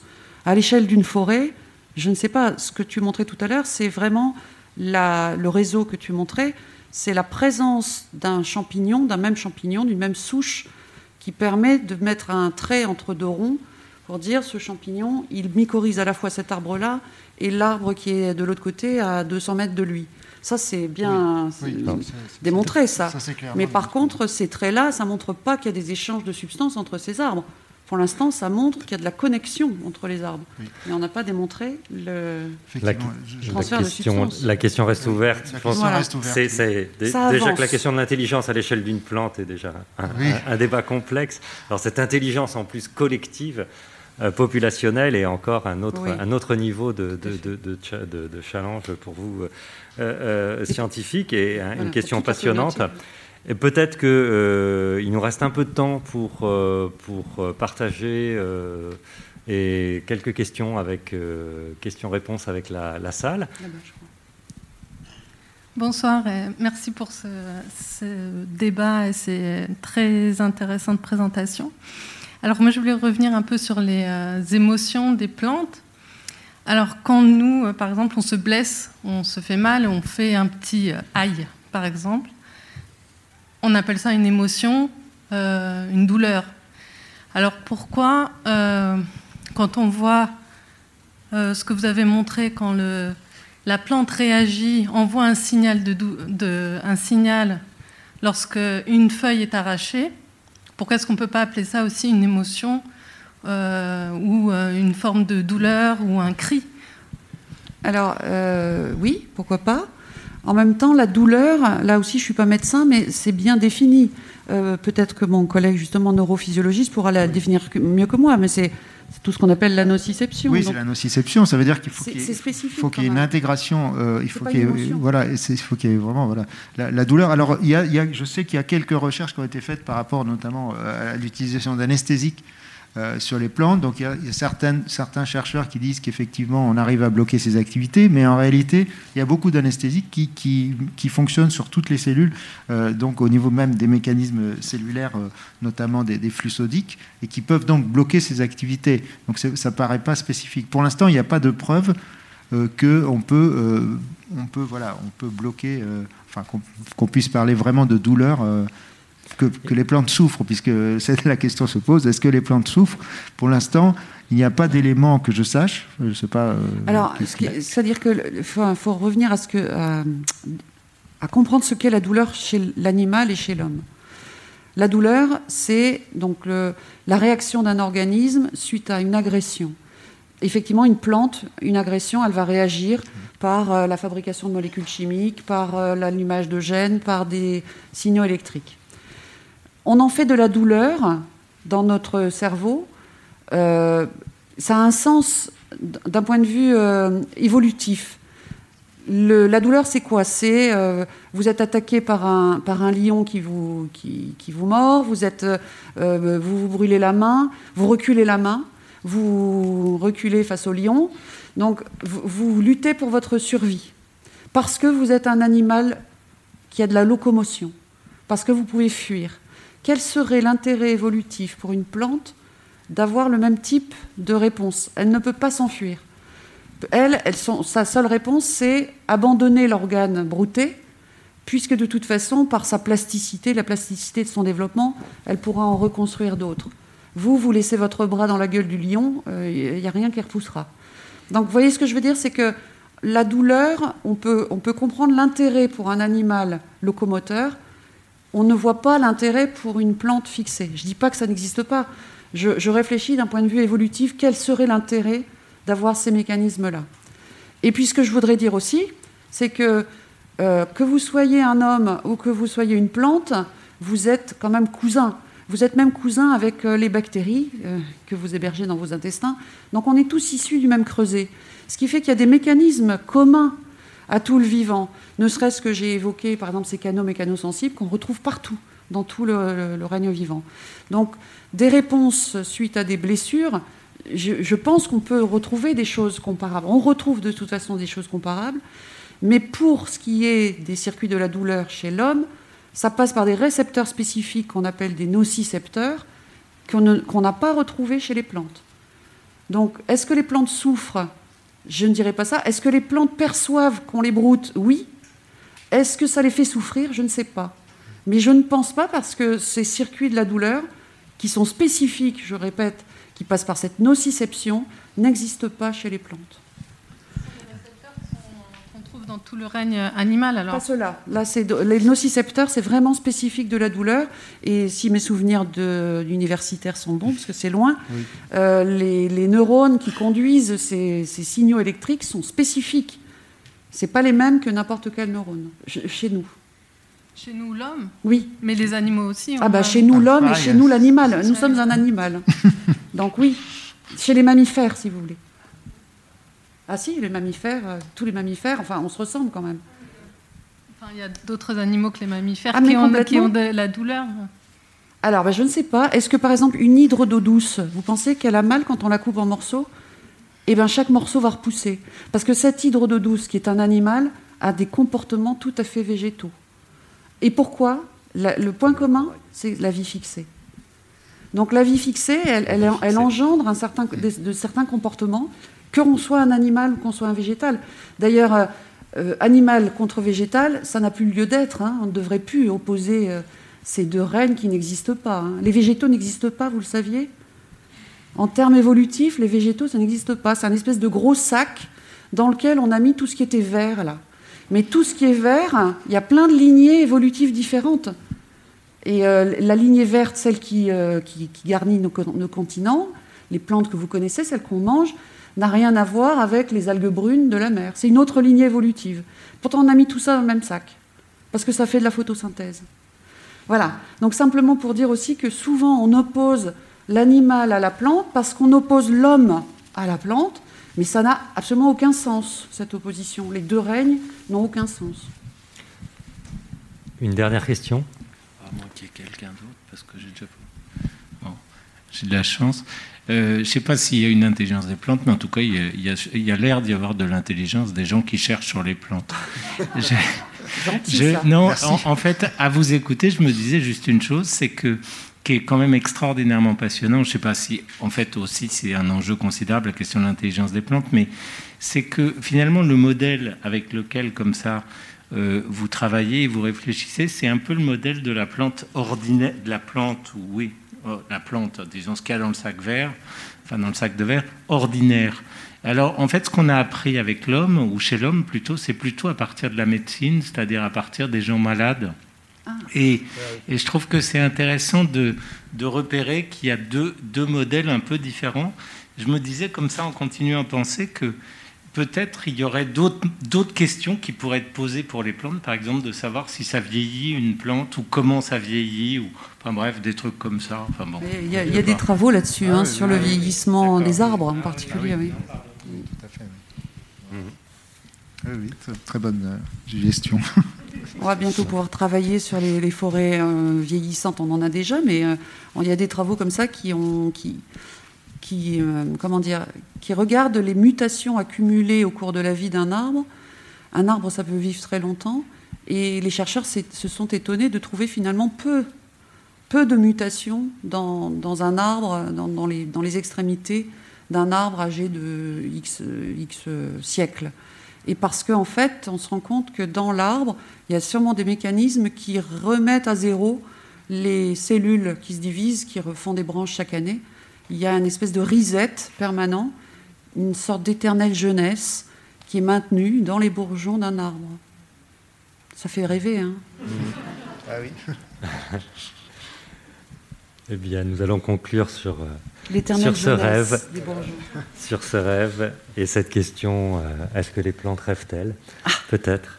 Comme, euh, Ça, c'est Marc Williams Mm. qui va nous le montrer. comme, comme, comme questionnement poétique de, en sus de cette, cette soirée passionnante. Merci, euh, Merci merci, à à, tous les deux. Merci à tous. Et merci à vous.